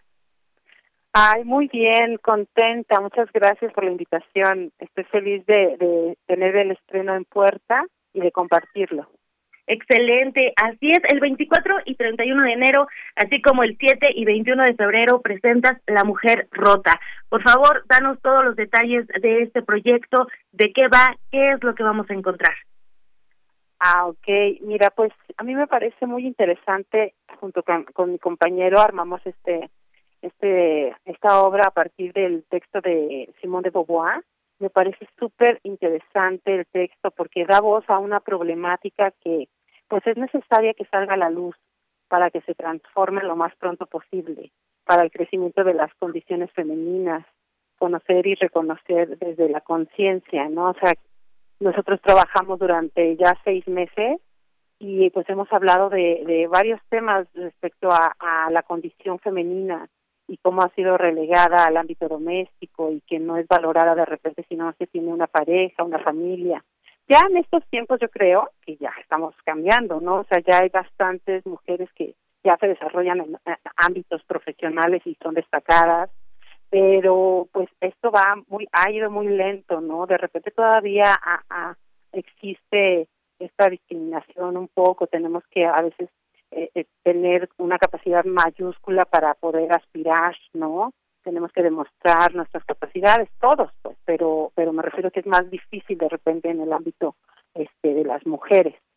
Y claro. hemos hablado de eso y también sobre el racismo, por ejemplo, nos da también, nos ha dado pie como también a, pensar como en estas otras eh, cuestiones que se, que se están trabajando para mejorar, ¿no? Por supuesto, se ha estado trabajando, se sigue trabajando y todavía falta mucho que hacer para visibilizar, para encontrar estos espacios, para que también eh, pues tengamos esta equidad, este respeto. Platícanos, Sandra, eh, ¿cómo han adaptado esta esta historia eh, para hacerlo en un monólogo en donde tú estás participando? ¿Cómo lo han hecho también a través de la virtualidad? 2020 ha sido un año que nos ha enseñado y que nos nos sigue enseñando, ¿no? Nos estamos reinventando. Y en este 2021, con este estreno, ¿cómo han adaptado estos temas para llevarlo hasta, pues, con este esta mancuerna entre el teatro, la virtualidad y, y para que la gente lo pueda ver? Sí, hablas muy bien, la reinvención, ¿no? Esa es ahora nuestra nuestra palabra este actual, ¿no? En todos los campos yo creo que es lo que estamos haciendo porque pues no podemos quedarnos este, sin avanzar. Entonces, eh, pues inicia porque Oscar encuentra este texto como interesante y él hace, no toma el texto que tenemos este, eh, ya traducido al español, sino va a buscar el texto en francés y él hace la adaptación para encontrar como un coloquialismo mexicano, encontrar estos tropicalismos para que sea más más en la dirección que está hecho desde el francés, desde que Simón lo, lo, lo, montó, porque en el otro texto nos parecía que de repente habían como, como alejamientos. Es, se, se realiza como esta cuestión cuando uno ve los títulos que que se pasaron de inglés al español y que tú dices, ¿por qué lo, lo denominaron así? O sea, no tiene la esencia tal vez de, de, lo que están hablando en la película, así como esa distancia es lo que pasaba con el texto originalmente el que tenía, por eso se atrevió a tomar el del francés y hacer el coloquialismo mexicano. De ahí partimos, entonces trabajamos eh, a veces presencial y con todos los este, todos los cuidados sanitarios y, y muchas veces ya al final nos empezamos a hallar muy bien digitalmente ya este, yo ensayaba acá dispuse todo un espacio que fuera muy parecido a lo que es la escenografía nuestro set ahora. Y entonces así se han ido como acoplando las cosas. Esta cuestión digital es una pues es algo que todo el mundo yo creo que estamos ahorita haciéndonos de nuestras propias este técnicas y maneras de poder comunicarnos no de poder eh, eh, como dominar dominar los los este, los medios, ¿no? Ya sabemos el Zoom, el Meet, o sea, todas estas cuestiones que antes las desconocíamos, ahora ya cada vez son pues más conocidas y las estamos dominando. Entonces, en ese aspecto es como se presenta esta obra. Eh, lo, lo quisimos hacer en streaming, que pues que es un medio en vivo, eh, pasa, eh, eh, dicho de, al mismo momento, ¿no? O sea, una traducción inmediata. Entonces, el público va a ver una función eh, tal cual, pero la va a estar manipulando el director, ¿ves? Porque él, tiene la cámara. Entonces, él hace acercamientos, alejamientos, según a su consideración de, la, de lo que va pasando en la historia. Él más o menos también. Ahora sí que, que la cámara funge también como un traductor hacia el, hacia el espectador, ¿no? Le llega ya algo digerido de una manera, aunque es en vivo y, y es este y, y no puede ver, o sea, en el teatro, sin embargo, cuando uno está en el cubo, pues puedes ver todo lo que quieras, ¿no? Tus, tus ojos van a, a a donde quieran, en, lo que está pasando enfrente, sin ninguna distracción. Ahora acá hasta puedes estar botaneando y, y, estar en la comodidad de tu casa disfrutando un entretenimiento que aparte de entretener pues te, te genera o lo que queremos hacer es generar una reflexión hacia esos, hacia, hacia esa temática por supuesto, y además eh, hay dos elementos bien importantes, ¿no? El teatro y este lenguaje cinematográfico también del cual nosotros vamos a ser testigos. La mujer rota de Simón de Beauvoir, ¿cómo le hacemos, eh, querida Sandra Paloma, para poder verte, para poder disfrutar de esta obra dirigida por Oscar Casanova, que dicho sea de paso, co-dirigió también el año pasado Papa Love Mambo con Mario, de Mario Ficacci? Ok, Mira, pues lo que podemos hacer es muy sencillo, es Bole, Boletópolis, es nuestra plataforma y ahí uno accede súper fácil, entra, te piden el nombre de la obra que quieras ver, que en este caso es Mujer Rota, y ya tú decides qué fecha es la que quieres ver y luego te, te manda nada más a que tú confirmes. El costo es de 100 pesos y también están opcionales 200 y 300 pesos a cooperación voluntaria, ya que nosotros pues eh, trabajamos a taquilla. Entonces, este, quien tenga la posibilidad, pues se los agradecemos. Y ya que decidas eso, pones que no eres un robot y que estás eh, y que estás pues, de acuerdo con las leyes, ¿no? Que marcan ahí. Entonces, ya te manda, te arroja que puedas pagar tú desde el Oxxo, Seven, tarjeta, PayPal, y entonces ya tú puedes decidir qué medio y te dan tres horas, por ejemplo, si vas al Seven, te dan tres horas para que tú puedas realizar el pago. Ah, y te piden un correo electrónico.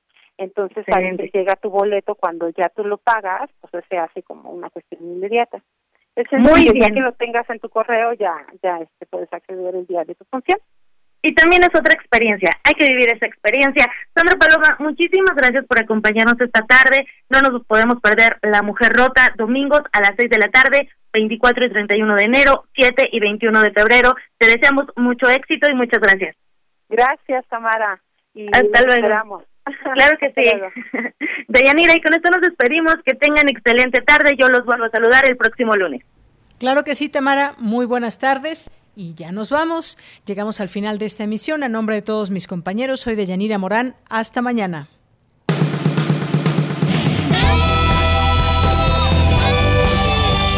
Prisma RU. Relatamos al mundo.